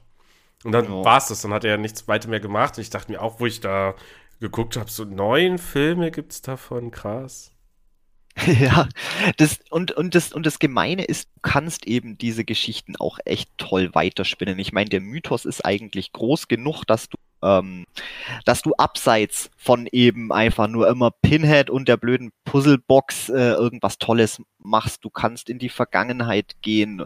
Äh, es gibt ja noch, oder zumindest hat's ja Clive Barker auch äh, angedeutet, gibt ja auch eine, eine Comicreihe oder mehrere Comicreihen, wo eben auch äh, andere Zenobiten und andere Puzzleboxen vorkommen. Mhm. Das hat eben auch immer ein bisschen, ja, so diesen, diesen, ein bisschen den psychologischen Aspekt auch mit drinne. Mhm. Einmal wurde ja, glaube ich, auch angedeutet, dass, ähm, ja, äh, dass so, dass, dass, dass eben so eine, ich sage jetzt einfach mal diese Puzzlebox oder das, das, der Schlüssel, um eben diese, diese, dieses Portal zur, in Anführungszeichen, mhm. Hölle zu öffnen. Es ist äh, übrigens tatsächlich eine chinesische Puzzlebox. Also die, das Requisit im Film, weil ja. das haben die ja auch ein bisschen anders dargestellt. Wie im Buch war das ja, glaube ich, einfach nur so ein brauner Würfel.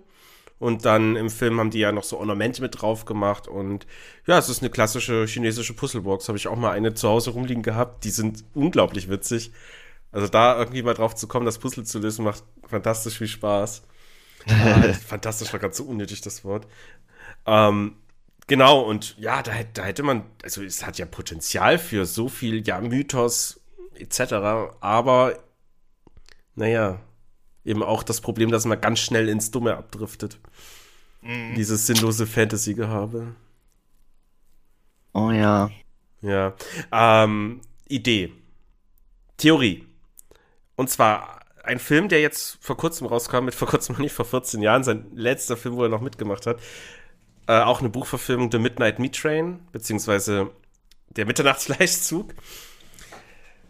Könnte das im selben Universum spielen, weil die Wesen am Schluss könnte ich mir auch so Zenobit-mäßig vorstellen. Hast du darüber schon mal nachgedacht?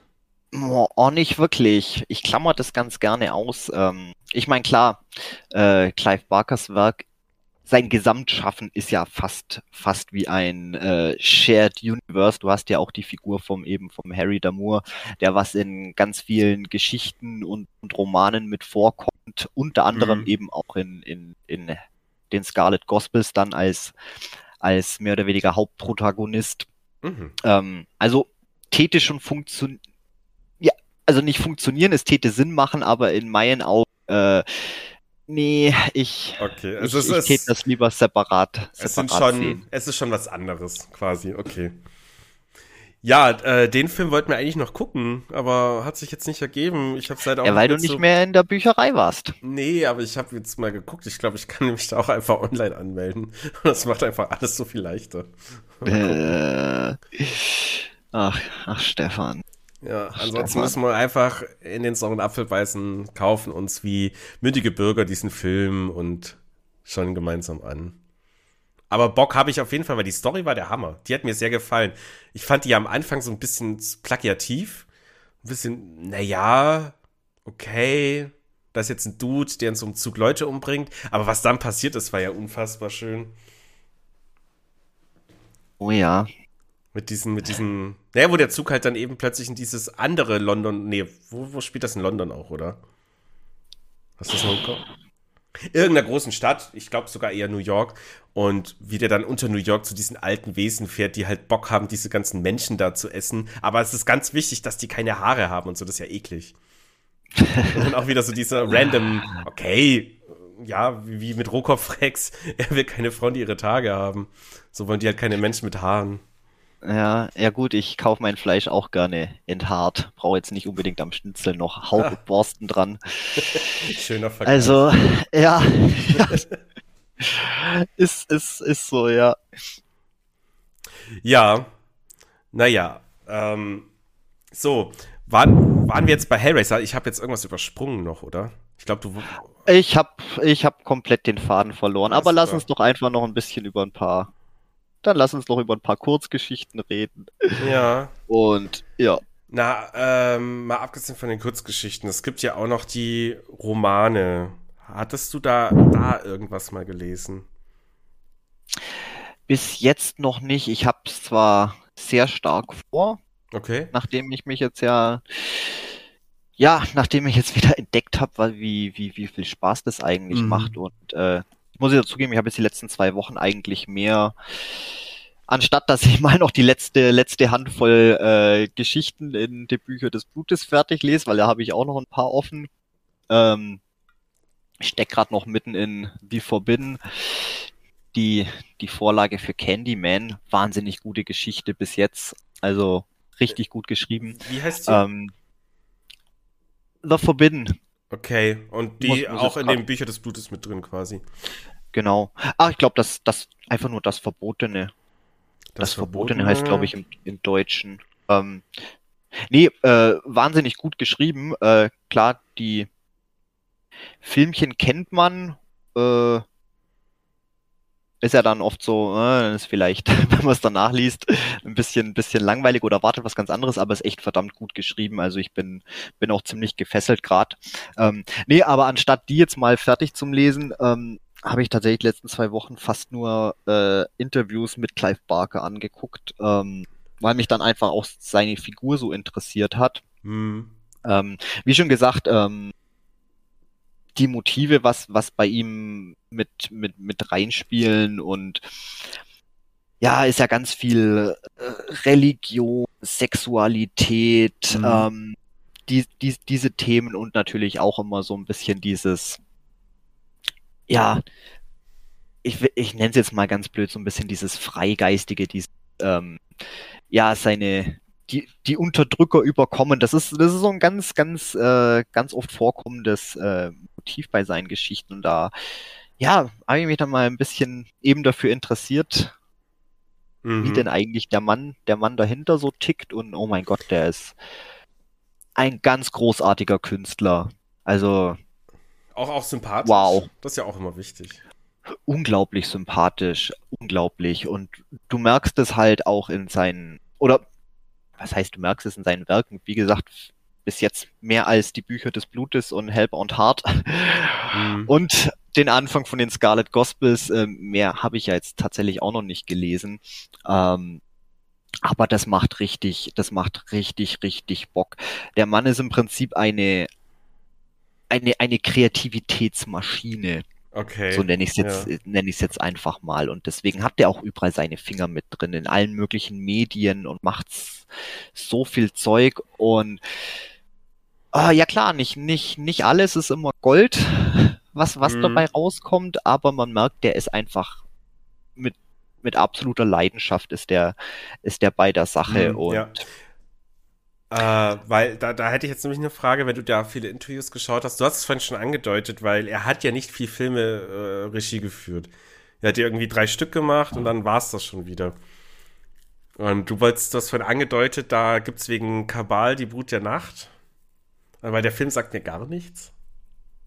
Ähm, ja, das ist ja im Prinzip sein, sein, sein zweiter Film und mhm. ja, das ist halt auch ziemlich, ziemlich entgleist. Äh, nachdem er ja Hellraiser abgeliefert hat, das war ja riesen, riesen Erfolg und ähm, hatte dann ja eigentlich mit, mit dem Studio vereinbart, einen weiteren Film zu machen und da wollte er eben seine, sein, sein Roman Kabal wollte er da umsetzen.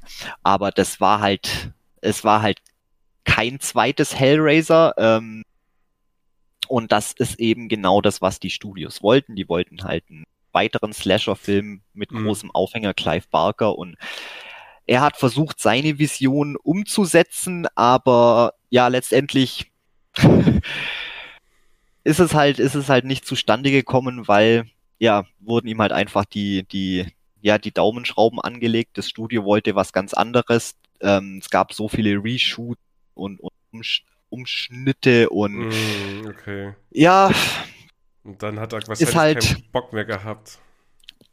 Und das wird es wahrscheinlich sein. Da wird er dann vermutlich gemerkt haben, ja, dass halt einfach, ja, die Filmindustrie ist, ist arschig. Ähm, Gerade wenn man halt eben sehr, sehr künstlerisch ist und, außerhalb und der Norm quasi sein ja und und ja. seine Vision einfach nur umsetzen will und wie gesagt das geht ja es geht ja nicht nur ihm so äh, das geht ja so vielen deswegen da hat man ja so so in der Art hat man es ja mit John Carpenter auch ja ja mehr oder weniger genau bloß er hat sich ja dann direkt direkt zurückgezogen, weil er irgendwann keinen Bock mehr hatte. Ja. Größtenteils konnte er zumindest noch seine Vision setzen.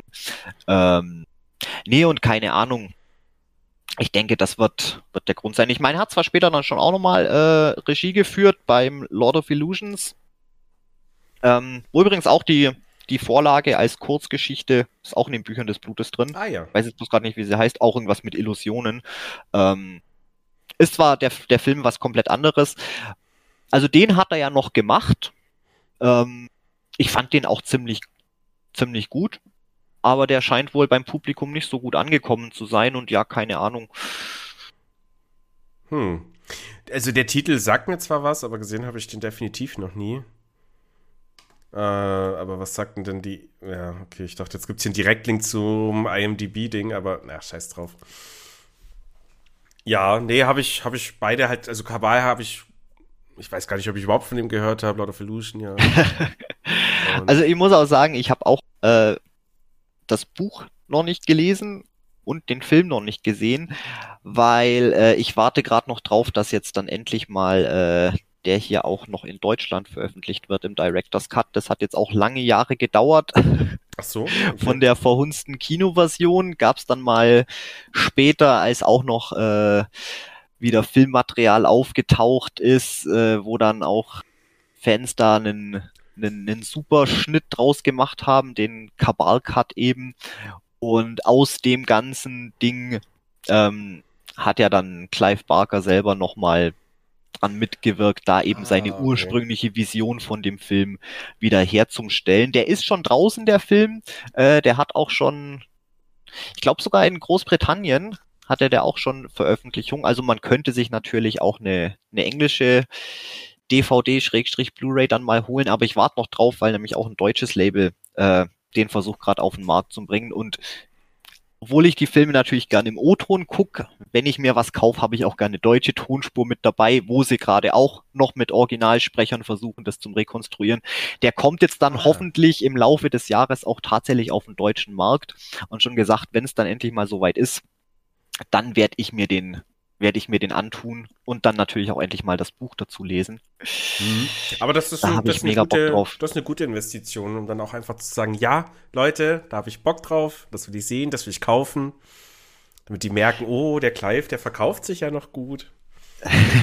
Vielleicht kommt er doch mal wieder zurück auf die Kinoleinwand. Nee, glaube ich nicht, weil ja, sein letztes, überhaupt seine letzte Arbeit, irgendwas war ja jetzt 13 Jahre her. Denk, der macht Macht nichts mehr. Nee, der ist, der, der, der, doch, der, der ist schon immer. Bloß das Problem ist, es kommt halt oft nicht so viel, nicht so viel bei raus aus mm. unterschiedlichen Gründen. Ja. Ähm, zum Beispiel wollte er ja mit, mit, mit Disney, wollten sie ja seine Apparatreihe, wollten sie ja groß, groß verfilmen, ähm, mhm. da was rausmachen. Da habe ich auch ein Interview angeguckt. Oh, das war so, das war so, ich bin fast dahin geschmolzen. Es ist ja auch sein, äh, sein, ich nenne es jetzt mal sein, sein Marken, wie sagt man, Magnus Opus? Magnum Opus, du meinst Magnum quasi, Opus, sein, ja. sein Ding ist auch so noch nicht fertig. So wie der dunkle Turm zu, zu Stephen King. Ja, ganz genau. Mhm. Und das ist ja ein Riesenprojekt. Das werden jetzt, glaube mittlerweile werden das sechs Romane. Drei Stück sind ja schon veröffentlicht und mit, mit seinen eigenen Illustrationen. Ah, ähm, okay. Und da ist er auch, ich weiß gar nicht, von wann das Interview war, glaube auch von Anfang 2000er, wo er da eben durchgeht mit, mit dem Kamerateam und, und äh, ja, seine Werke zeigt. Und du merkst einfach mit, ja, das leuchtet in seinen Augen und das sind seine Babys und das ist, ah, okay. und dass das ihm richtig, richtig Spaß macht. Und oh, und dann habe ich mir gedacht, so, ich, ich hoffe so für dich und er hat so so große Hoffnung drauf, hat er mal erzählt. Und ja, und er ja. glaubt, bei Disney ist das alles in guten Händen. Und da waren die anscheinend noch in den ganzen Verhandlungen, aber anscheinend ist das Projekt jetzt auch irgendwie, aus welchen Gründen auch immer, ins Wasser gefallen. Und ja, mhm. mal gucken. Hellraiser Reboot steht ja an. Ähm, da hat er auch wieder seine Finger mit drin. Ähm, was ich ja dann auch. Ich ah, bin jetzt okay. bloß gerade gar nicht sicher, ob es jetzt tatsächlich ein Film oder eine Serie wird aber Krass, da ist er ja auch, auch wieder mit, mit am Start. Und ja, da hat er sich irgendwie, ich glaube, die Rechte hat er sich, hat er sich zurückgeklagt und keine Ahnung. Hm. Mods, Mods Story. Ja, äh, aber, nee, also er ist. Äh, ja. wegen, wegen der Apparatreihe, weil ich habe jetzt auch gelesen, dass die halt ziemlich gut sein soll und die würde mich tatsächlich dann auch mal interessieren. Da hast du aber auch nichts gelesen, nehme ich an. Nee, wie gesagt, ich bin, ich bin ah. da noch komplett jung, jungfräulich. Äh, ja gut, dann ich bietet, sich ja, bietet sich das ja mal an, irgendwann äh, dann tatsächlich mal straight über diese Reihe zu reden, wenn wir dann das mal gelesen haben. Zumindest die ersten drei Bücher. Das könnten wir machen, wir müssen bloß gucken, ähm, weil ich glaube, das geht schon mehr so in die, in die äh, Fantasy, Fantasy-Richtung. Zwar schon Dark Fantasy, ähm, mhm. aber mal gucken. Ich, ja. ich würde mich da, glaube ich, eh äh, versuchen, erstmal so ein klein wenig chronologisch durchzu, durchzu durchzuwursteln. Am meisten Bock hätte ich ja äh, auf äh, Imagica oder Imagica oder wie man das auch ausspricht. Hm. Da hätte ich am meisten Bock drauf.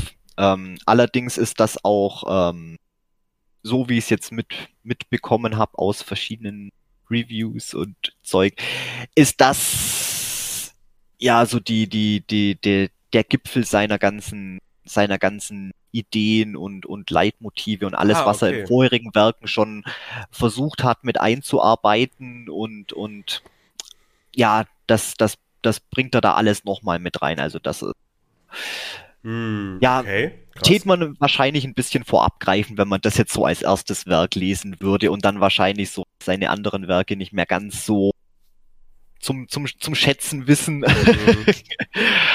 Aber gut, das ist, da spreche ich nicht aus eigener Erfahrung, das ist das, was ich, was ich mal so rausgehört ja. habe. Na, ich, ich bin ja dann eigentlich immer ein Fan von, ähm, dann wirklich eine Buchreihe durchzulesen, wenn es eine längere Geschichte ist. Also ja, Dunkler Turm zum Beispiel, die Game of Thrones Bücher. Jetzt hatte ich mir überlegt, dann so demnächst auch mal die Expans-Bücher zu lesen, die auch fantastisch sein müssen. Aber ich hätte halt mehr Bock auf Dark Fantasy. So, also Apparat klingt eigentlich gerade super interessant. Aber Apparat ist auch noch nicht fertig. Wie gesagt, da, sind es drei, drei Stück sind drauf draußen. Genau, drei und der letzte kam vor elf Jahren raus sogar. Mhm. Also das sind hier schon wieder George R. Martin-eske Züge, wenn da eine Fortsetzung rauskommt. Ja. Aber, ja, so, hey, soll er sich Zeit lassen? Lieber so, als dass dann irgendein Käse rauskommt und man dann eine unbefriedigte Weiterführung einer schönen Buchreihe hat. So sieht's aus. Ja, aber wie gesagt, auch nicht zu ernst nehmen. Falls George R. Martin oder Clive Barker zuhören, macht, komm, macht mal fertig. ich, ich will neue, ich will mehr. Vor allem Game of Thrones, aber ja, völlig anderes Thema. Aber ja, gut, okay, er macht also noch und ein Reboot von Hellraiser. Krass, das hatte ich so null auf dem Schirm. So, ja, das ist auch, äh, das geht ja schon seit Jahren hin her und. Ja, okay. Äh, ich habe dann auch stellenweise verfolge ich es immer dann nochmal ganz, ganz, ganz regelmäßig und dann, ja, dann verplätscht es halt wieder mhm. so ein bisschen. Aber jetzt, wie gesagt, so glaubt es seit dem letzten halben Jahr scheint es schon wirklich an Fahrt aufzunehmen und scheint wohl auch ah. wirklich wirklich was draus zu werden.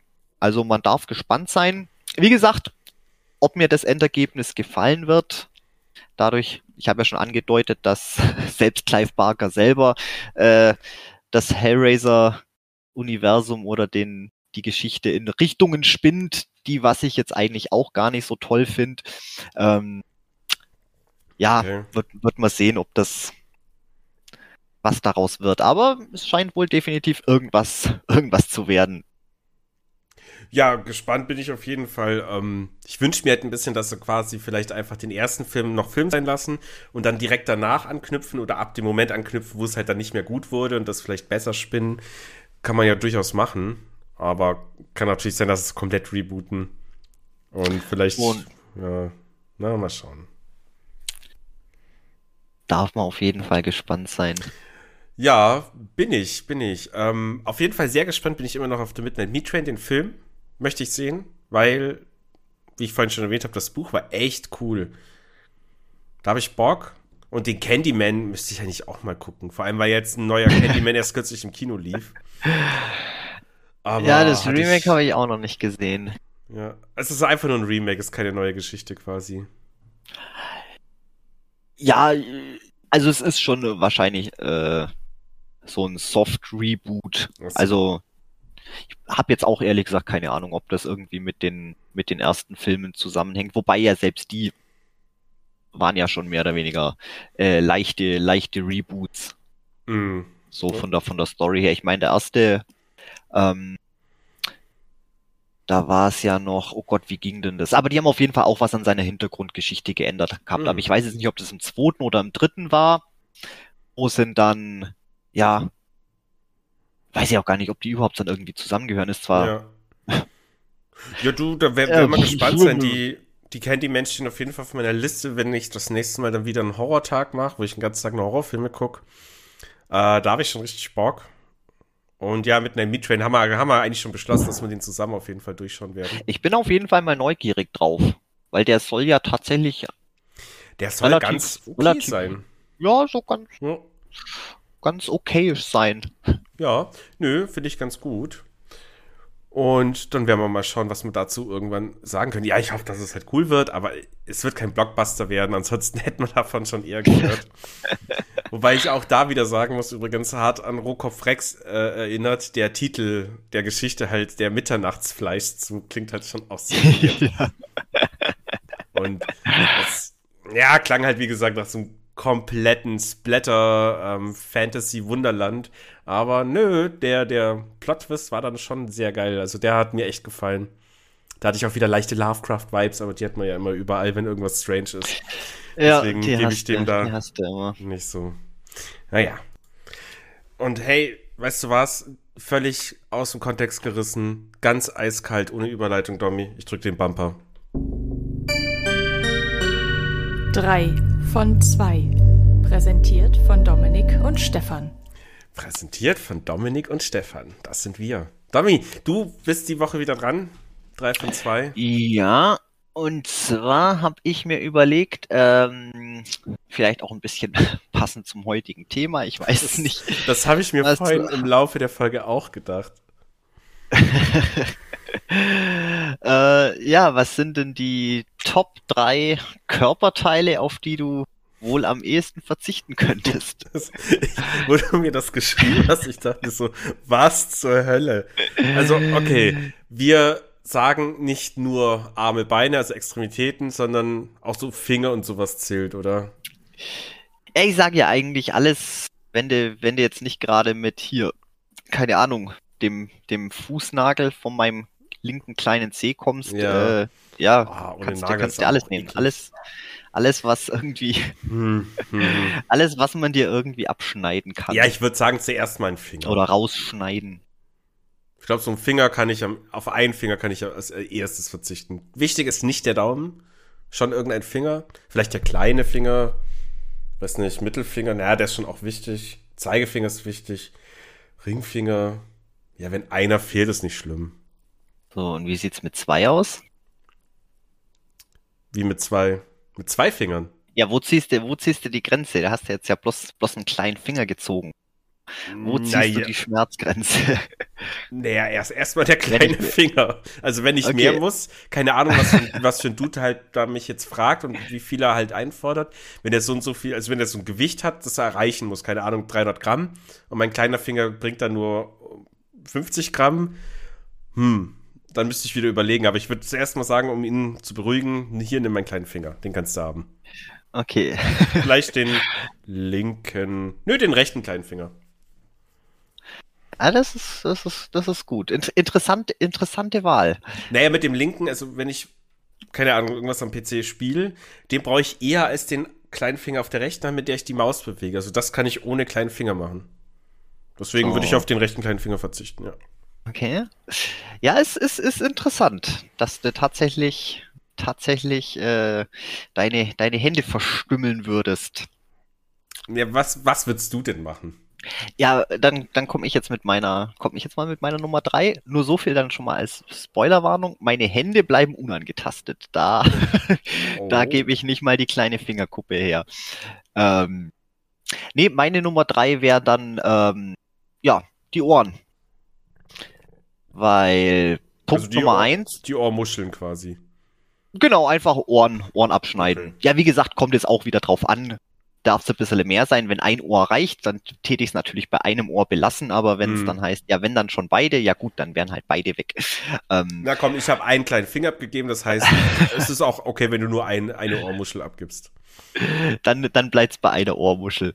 Ähm, ja, würde ich, würde ich jederzeit hergeben, weil Punkt Nummer eins, ich höre eh irgendwie ziemlich schlecht, also. ich muss auch gerade sagen, Domi, äh, sorry, aber du zeichnest oder hast gern viel gezeichnet, malst viel gern und ein Ohr würdest du abgeben, alles klar. Ach. Alles klar. ja gut, ich ursprünglich habe ich ja, ich hätte mich ja, ich hätte ja auch beide, beide hergegeben. Die Van Gogh, äh, den Van Gogh Vergleich, der, der kommt jetzt von dir. Mhm, mhm. Nee, weil ich, wie gesagt, ich, ich, ich, ja, mein Hörvermögen ist eh nicht mehr das Beste. Ähm, kann man relativ einfach sich wieder ein paar Magnete ran machen lassen und dann ein Silikonohr Und ja, ich glaube, damit täte ich dann auch nicht schlechter hören als vorher. Und Mhm. ja, ist jetzt auch nicht so, keine Ahnung. Lässt sich ganz gut kaschieren, ich weiß nicht. Also, pff, ja, dann nehmt's halt mein Ohr. Da Okay. hätte ich jetzt, hätte ich jetzt wenigstens. Problem Ja. damit. Dann gehe ich weiter mit meiner 2. Es wäre halt auch ein Ohr. Ach, guck ist an. halt, also, ich meine, komm, hier ein Arm ist schon krass oder eine ganze Hand, Fuß. Ja, es gibt Prothesen und so, aber es ist halt so viel aufwendiger, als ein scheiß Ohr zu ersetzen. Oder mein, dann trage ich halt irgendwas drüber oder ich weiß es nicht. Deswegen aber, Ohr. aber, aber ist jetzt auch interessant. Zuerst gibst du, gibst du von deiner Hand was ab, wo ich mir mal denke, Hände, Hände würde ich nichts hergeben. Hände sind essentiell wichtig. Und gerade du als, als, als, ich will jetzt mal sagen, äh, musikaffiner äh, Mensch, ich weiß nicht. naja, aber auch wenn mir zum Beispiel der kleine Finger der rechten Hand fehlt, kann ich ja trotzdem weiter Gitarre spielen. Das ist ja gar kein Thema. Mit der Hand ha- halte ich nur das Plektrum, dafür brauche ich nur drei Finger Ah, eigentlich. okay. So Zupfen, so Akustikkram spiele ich selten und da, auch da brauche ich den kleinen Finger nicht so häufig. Nö, das geht. Okay. Und Aber- wechseln Hör, Hörvermögen, dass das irgendwas. Na, ich weiß halt nicht, ob das so krass ist, wenn eine Ohrmuschel fehlt. Aber selbst dann, es gibt immer noch so, so In-Ear-Kram, es gibt äh, Kopfhörer, keine, das geht schon, klar. Und hey, Beethoven hat taub das vielleicht schönste Lied der Welt geschrieben. Ja, Um, okay. um auch mal einen Mein- Vergleich zu bekannten Künstlern zu ziehen.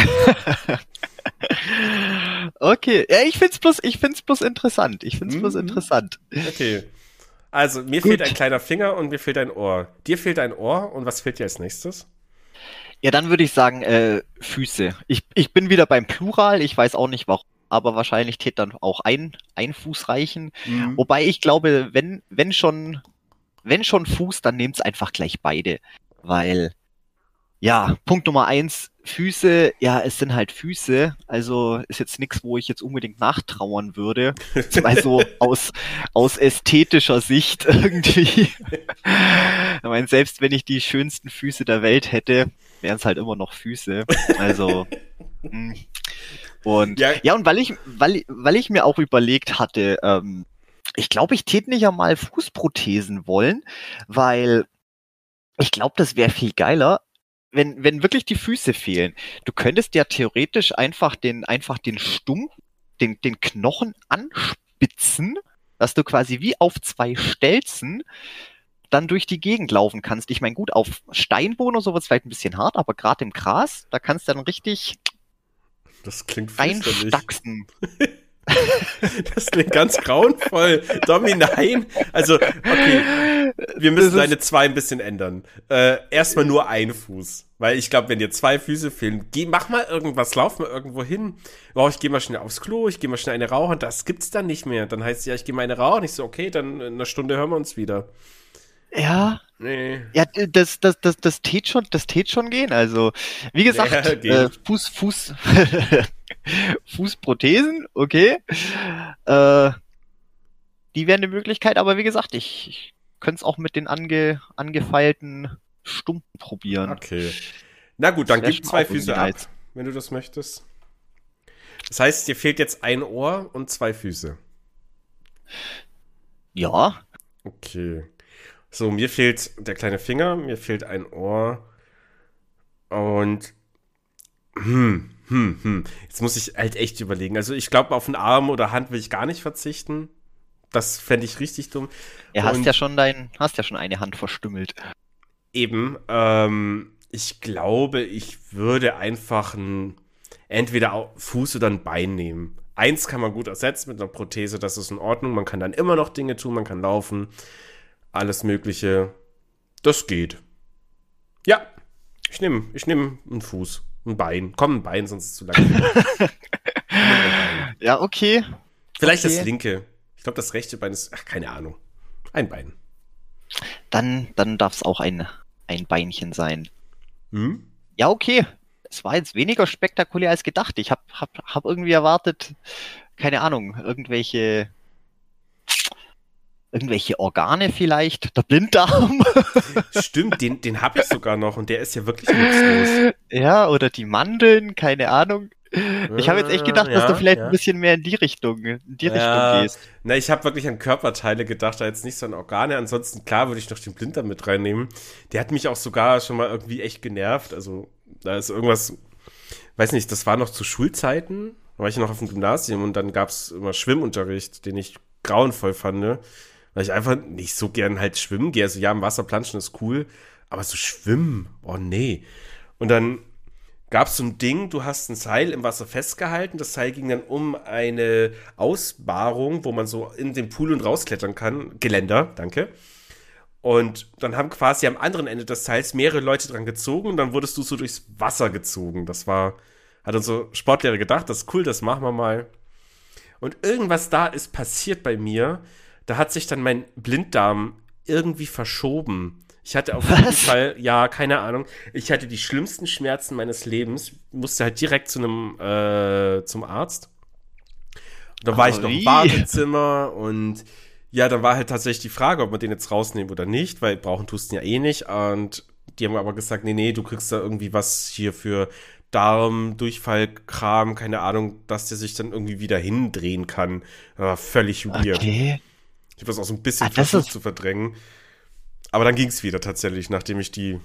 Was waren das sogar Zäpfchen? Ja, wirklich. Ich weiß es nicht Aber, mehr genau. aber das ist, aber das ist seltsam. Wie, Ja. wie kann denn das passieren? Vor allem, ich weiß nicht, das ist doch alles im Körper drinne. Keine Ahnung. Ich, glaub, also ich erinnere mich nicht mehr ganz genau dran. Ich weiß halt nur, es kann halt sein, also du wurdest wirklich schnell durchs Wasser gezogen. Und was halt eben passiert, also wenn du schnell durchs Wasser gehst, Wasser wird ja plötzlich betonhart. Und wahrscheinlich habe ich auch einfach ein bisschen Wasser geschluckt in dem Moment und dann ist das halt auch mit einer abartigen Geschwindigkeit äh, in meinen Magen runter und vielleicht hat es dann Druck erzeugt und ja, irgendwie hat sich der Blinddarm dann verbogen, verschoben. Ganz weird. Also das ist ich- wirklich eine seltsame Dann würde ich statt ein. Bein eher mein Blinddarm nehmen. Dann weg, weg damit. Das ist, ja, nee, sorry, das Bein ist schon ab. ah, okay. Ja, dann, So, dann ich habe dir jetzt nur noch, ich habe dir jetzt nur noch deine Möglichkeiten aufgezeigt oder hättest dir auch die Zähne ziehen können. Keine nee, Ahnung. Oh, weh, nee. Auf keinen Fall. Das Schlimmste, was ich mir vorstellen kann, ist Zähne ziehen.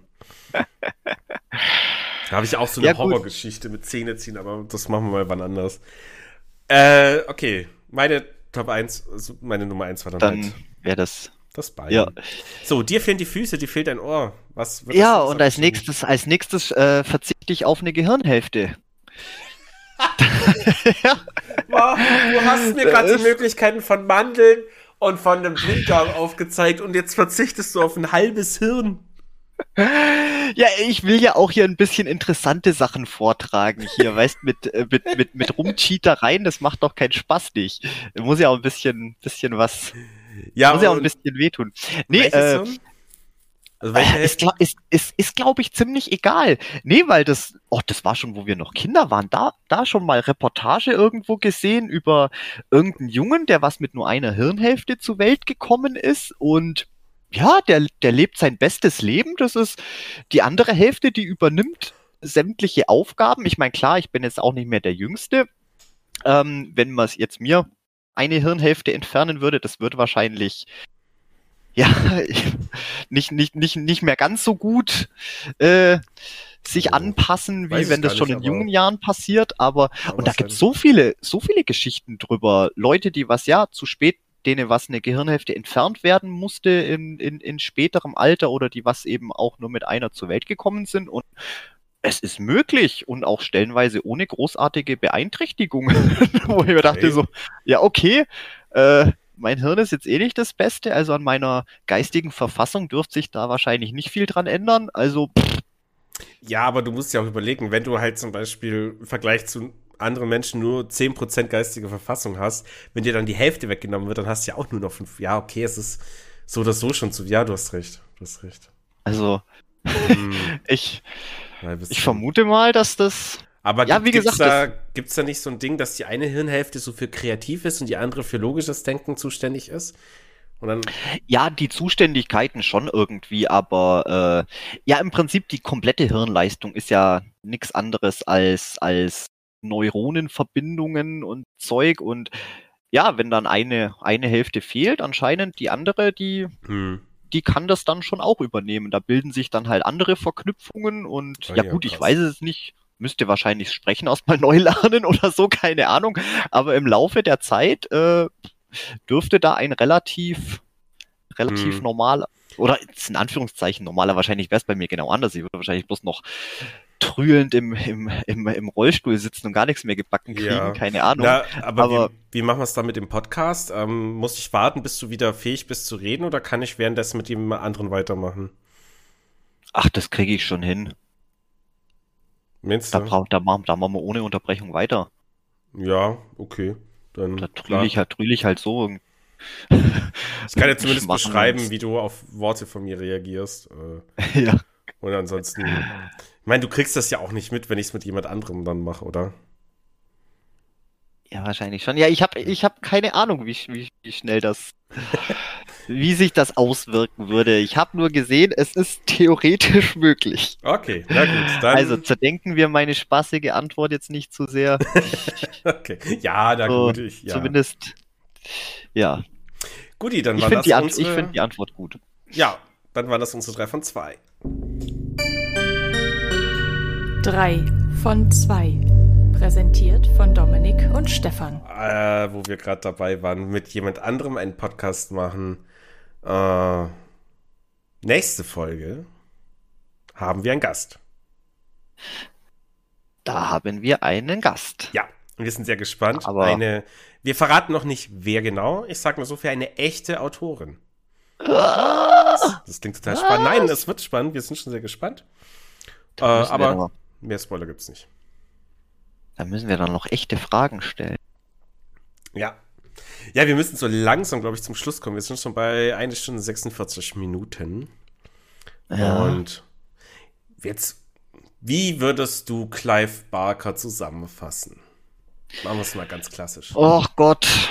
Ja, ich, ich sag mal so, äh, wieder, wieder, oh Gott, es, es gibt viel zu viel, was es sagen noch gäbe. Alles, alles mal wieder nur so halbwegs be, behandelt.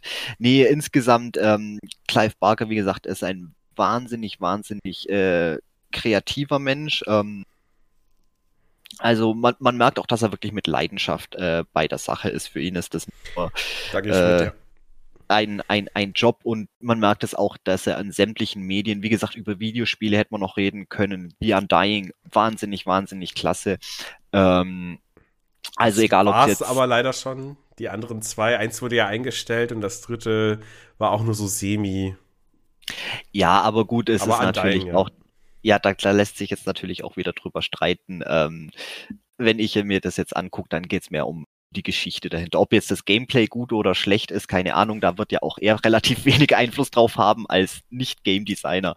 Hm. Aber es geht ja drum, er, er schafft wahnsinnig gerne Welten und das hat er auch, äh, hat er auch in einem von den Interviews mal irgendwie ganz toll gesagt, äh, äh, was er sich am meisten wünschen würde oder was sein Traum ist. Er möchte, er möchte im Prinzip der nächste Wizard of Oz machen. Er möchte, möchte eine Welt schaffen, Universum, auch, äh, ja, 50 Jahre später noch, äh, Hm. ja, Kinder und Jugendliche und auch Erwachsene reintauchen können und Ja, ah, wirklich so eine Welt erleben Ich können. meine, der ist jetzt halt auch über 70.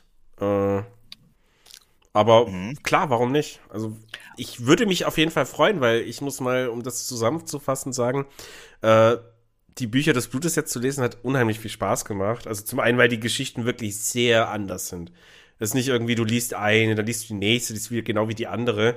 Ähm, ich finde, der hat da durchaus mehr Abwechslung reingebracht, wie wenn man jetzt sich gewisse Geschichten von Stephen King durchliest. Aber sage ich nur ganz vorsichtig. aber aber es, es, es, äh, es stimmt schon, er, er geht halt komplett anders ran an, an die Geschichten. Ähm, Ja. Und nee, also auch, auch, auch abseits vom, vom Horrorgenre, wie gesagt, die meisten seiner größeren äh, Werke, die gehen ja dann schon mehr so in die Fantasy- beziehungsweise Dark Fantasy-Richtung, aber Mhm. sieht auf jeden Fall alles wahnsinnig faszinierend aus und ich möchte auf jeden Fall auch äh, noch, noch mehr mitnehmen und ich hoffe, dass er auch weiterhin aktiv bleibt und dass wir vielleicht ja. auch noch mal ein bisschen, noch mal ein bisschen Horror von ihm bekommen. so richtig Horror, Horror. Ähm, nee, wir haben eh noch genug zu tun, erstmal seine anderen Sachen irgendwann mal durchzulesen. Und es sind ja noch jetzt im Buch 2 waren noch Geschichten dabei, ähm, die hätten wir auch noch ewig reden können. Äh, ganz klasse fand ich, ähm, ja, Moloch Angst, hatte ich ja kurz erwähnt gehabt, der war wirklich gut. Dann das Höllenrenten fand ich auch eine saukoole Geschichte. Und dann kam direkt das Testament von Jacqueline S. Und die war auch mega gut. Und dann kam die, die Wüstenväter und die war auch richtig gut. Da hatte ich übrigens zu Recht krasse Lovecraft-Vibes. Das hat er geil beschrieben. Das hat echt Spaß gemacht. Und oh ja. Ja, es gibt noch so viel mehr. Natürlich schaffen wir immer nie alles, aber ich habe Bock auf jeden Fall mehr von dem zu lesen. Ich habe richtig Bock und äh, am meisten reizt mich jetzt, glaube ich, hier diese Apparat-Reihe. Ähm, ja, einfach Dark Fantasy wieder, weil das hat mir bei Stephen King ja schon so brutal gefallen mit den dunklen Turm-Reihe. Äh, und ich lese halt ja. gerne Buchreihen. Dann hat man einfach, worauf man sich freuen kann, dass das ewig geht und weitergeht. Das stimmt. Ja, hoffen wir, dass er die noch fertig macht. Der hat ein paar andere angefangene Projekte. Ja. Ja, das ist halt eben das Ding. Aber er ist halt auch 70 langsam und das letzte Buch kam vor elf Jahren raus. Hm darf gespannt sein. Ja gut, aber er hatte ja auch, äh, Gott, was war das? Hat er auch gesundheitlich zu kämpfen die letzten Jahre. Ich habe jetzt bloß vergessen, was es war. Hat sich auch bei ah, irgendeinem okay. Unfall irgendwas zugezogen gehabt, wo er jetzt lange gebraucht hat, sich davon zu erholen. Ähm, nee, aber er ist auf jeden Fall, auf jeden Fall dran und ich denke, da, da, wird auch noch mehr kommen in der einen oder anderen Form. Und ja, nee, was er bis jetzt auch geschaffen hat, das war wahnsinnig faszinierend. Und mhm. ja, vielleicht in der nächsten Folge kommen wir mal noch ein bisschen mehr auf die ganzen, ja, seine, seine, seine Themen und Motive mit eingehen, weil das finde ich auch wahnsinnig, wahnsinnig spannend, was sich nicht nur in seinen Geschichten auch, ja, auch, auch filmisch in den paar Sachen, wo er, wo er mehr Einfluss drauf hatte, äh, niederschlägt. Und Gott, über Comics können wir noch, könnten wir noch stundenlang ja. reden. Er ist auf jeden Fall ein ultra wichtiger Name und dank deiner Themenauswahl habe ich jetzt ein bisschen ihn schätzen gelernt und lieben gelernt. Und ja, also gerade die Bücher des Blutes kann ich mal jedem nahelegen, vor allem zum, ja, ich lese nicht so gern oder viel, dann das ist okay. Kein Thema, mit den Büchern kommst du klar. Ansonsten, mein Gott, dann halt Hörbuch. Aber es macht schon Laune, das zu lesen. Und dann mal, ja, wenn eine Geschichte 40 Seiten geht, dann sagt man halt eher noch, okay, lese ich mal los, als wenn man irgendwie 400 Seiten vor sich hat. Das stimmt. Und, ja, deswegen, ja. deswegen bevorzuge ich letzter Zeit auch einfach Kurzgeschichten. Es wäre echt so, ich hab's, oh, ich weiß nicht, mir, mir graust so davor, irgendeinen großen Roman anzufangen. da musst ah. du dann halt auch echt dabei bleiben. Aber, aber nee das geht schon. Also ich lese dann tatsächlich lieber große Romane und ja, mal gucken. Werde ich jetzt dann vielleicht das noch anfangen, aber du hast ja auch immer wieder so wirre Ideen, über irgendwelche Leute zu reden, die so wichtig fürs Horrorgenre sind. Wie, wie, wie, äh, na, wie heißt er? Edgar Allan Poe. Ja, okay. Schande. Ja, zu meiner Schande. Ich habe noch nie ein Buch von ihm gelesen. Ja. Äh, zu, zugegeben, bei mir ist es auch ewig her. Ich habe die halt auch so in der, ja, in so der Spät, Spät-Teenie-Phase, da habe ich die verschlungen. Ja. Ähm, ich müsste auch so viel nochmal neu lesen, aber ich habe ja erst vor, ach Gott, vor ein paar Wochen habe ich mir mal einfach mal wieder die, die Grube und das Pendel gegönnt und da ist mir wieder aufgefallen, so, verdammt, das liest sich butterweich. Das mm. ist, ja, das ist ja eigentlich auch super. Und jetzt habe ich eigentlich auch wieder Bock, wieder äh, mich ein bisschen mehr mit Brot ja. zu beschäftigen. Aber lass, lass dir Zeit, äh, ja, bevor du da nicht auch mal. Naja, ein Ding war ja, im zweiten Buch des Blutes von Clive Barker gibt's ja die Geschichte, die neuen Rorde, Morde, wow, äh, die neuen Morde in der Rue Morgue. Morgue? In der Rue Morgue, ja. Oder Rue Morgue, okay. Macht Sinn, ja. Und das ist ja original, Mord in der Rue Morgue ist ja von Edgar Allan Poe. Du hast ja auch gesagt, Ganz lies genau. das mal, nachdem du Edgar Allan Poe gelesen hast. Macht Sinn? Und da bin ich gespannt. Ja. Auf jeden Fall. Also, du kannst die Geschichte auch so lesen, aber ich finde es ist ein bisschen schlüssiger. Da spielt das schon auch äh, auf die Geschichte von Poe an, quasi. Ja, ja, genau. Ah, okay, ja. Deswegen, ja, das, das, das, das, deswegen, ja. Also, wie gesagt, funktioniert auch als Standalone-Geschichte gut, aber es ist natürlich toll, wenn man, wenn man die andere Geschichte davor auch auch gelesen hat. Das halt, also ich finde die Idee cool, dann irgendwie mal so eine Geschichte von Autor XY zu lesen und dann später eine Geschichte von einem ganz anderen Autor, äh, viel, viel später, der halt darauf wieder anspielt. Beide sind halt nur im selben Genre und das war's. Aber nö, klingt, klingt super interessant. Da habe ich auf jeden Fall Bock. Aber jetzt, ja, mal schauen. Erstmal vielleicht dann doch die Reihe von ihm lesen. Aber es gibt jetzt gerade noch ein anderes Buch, was ich zuerst lesen werde. Dazu auch mehr nächste Woche. also übernächste Woche. Übernächste Woche. Oh ja. Ja. Ja, schön. Mach mal den Sack zu, Domi, ha? Ist es soweit? Ja, bitte, mach mal den Sack zu. Dann sage ich mal das typische Prozedere. Wir haben ein Twitter, einen Instagram-Account, da könnt ihr uns folgen. Wir würden uns sehr freuen. Link wie immer in der Beschreibung. Wir haben einen Patreon-Account, da könnt ihr uns natürlich unterstützen, wenn ihr Bock habt. Müsst ihr aber nicht. Es gibt ein paar wenig Vorteile. Aber, naja, ich meine, wir sind ja auch nett. Und GZ zahlt ihr auch, obwohl ihr nicht müsst. Dann zahlt doch. Ach, keine Ahnung. Ich habe verlaufen. äh, folgt uns auf Twitter, Instagram. Äh, guckt mal bei Patreon rein. Und ansonsten würde ich sagen, vielen Dank fürs Zuhören. Schön, dass du Zeit hattest, lieber Dominik. Und Hat mich gefreut. Ja, mich auch. Dann eine schöne Rest, einen schönen Restsonntag und bis zum nächsten Mal. Auf Wiederschauen. Tschüssi.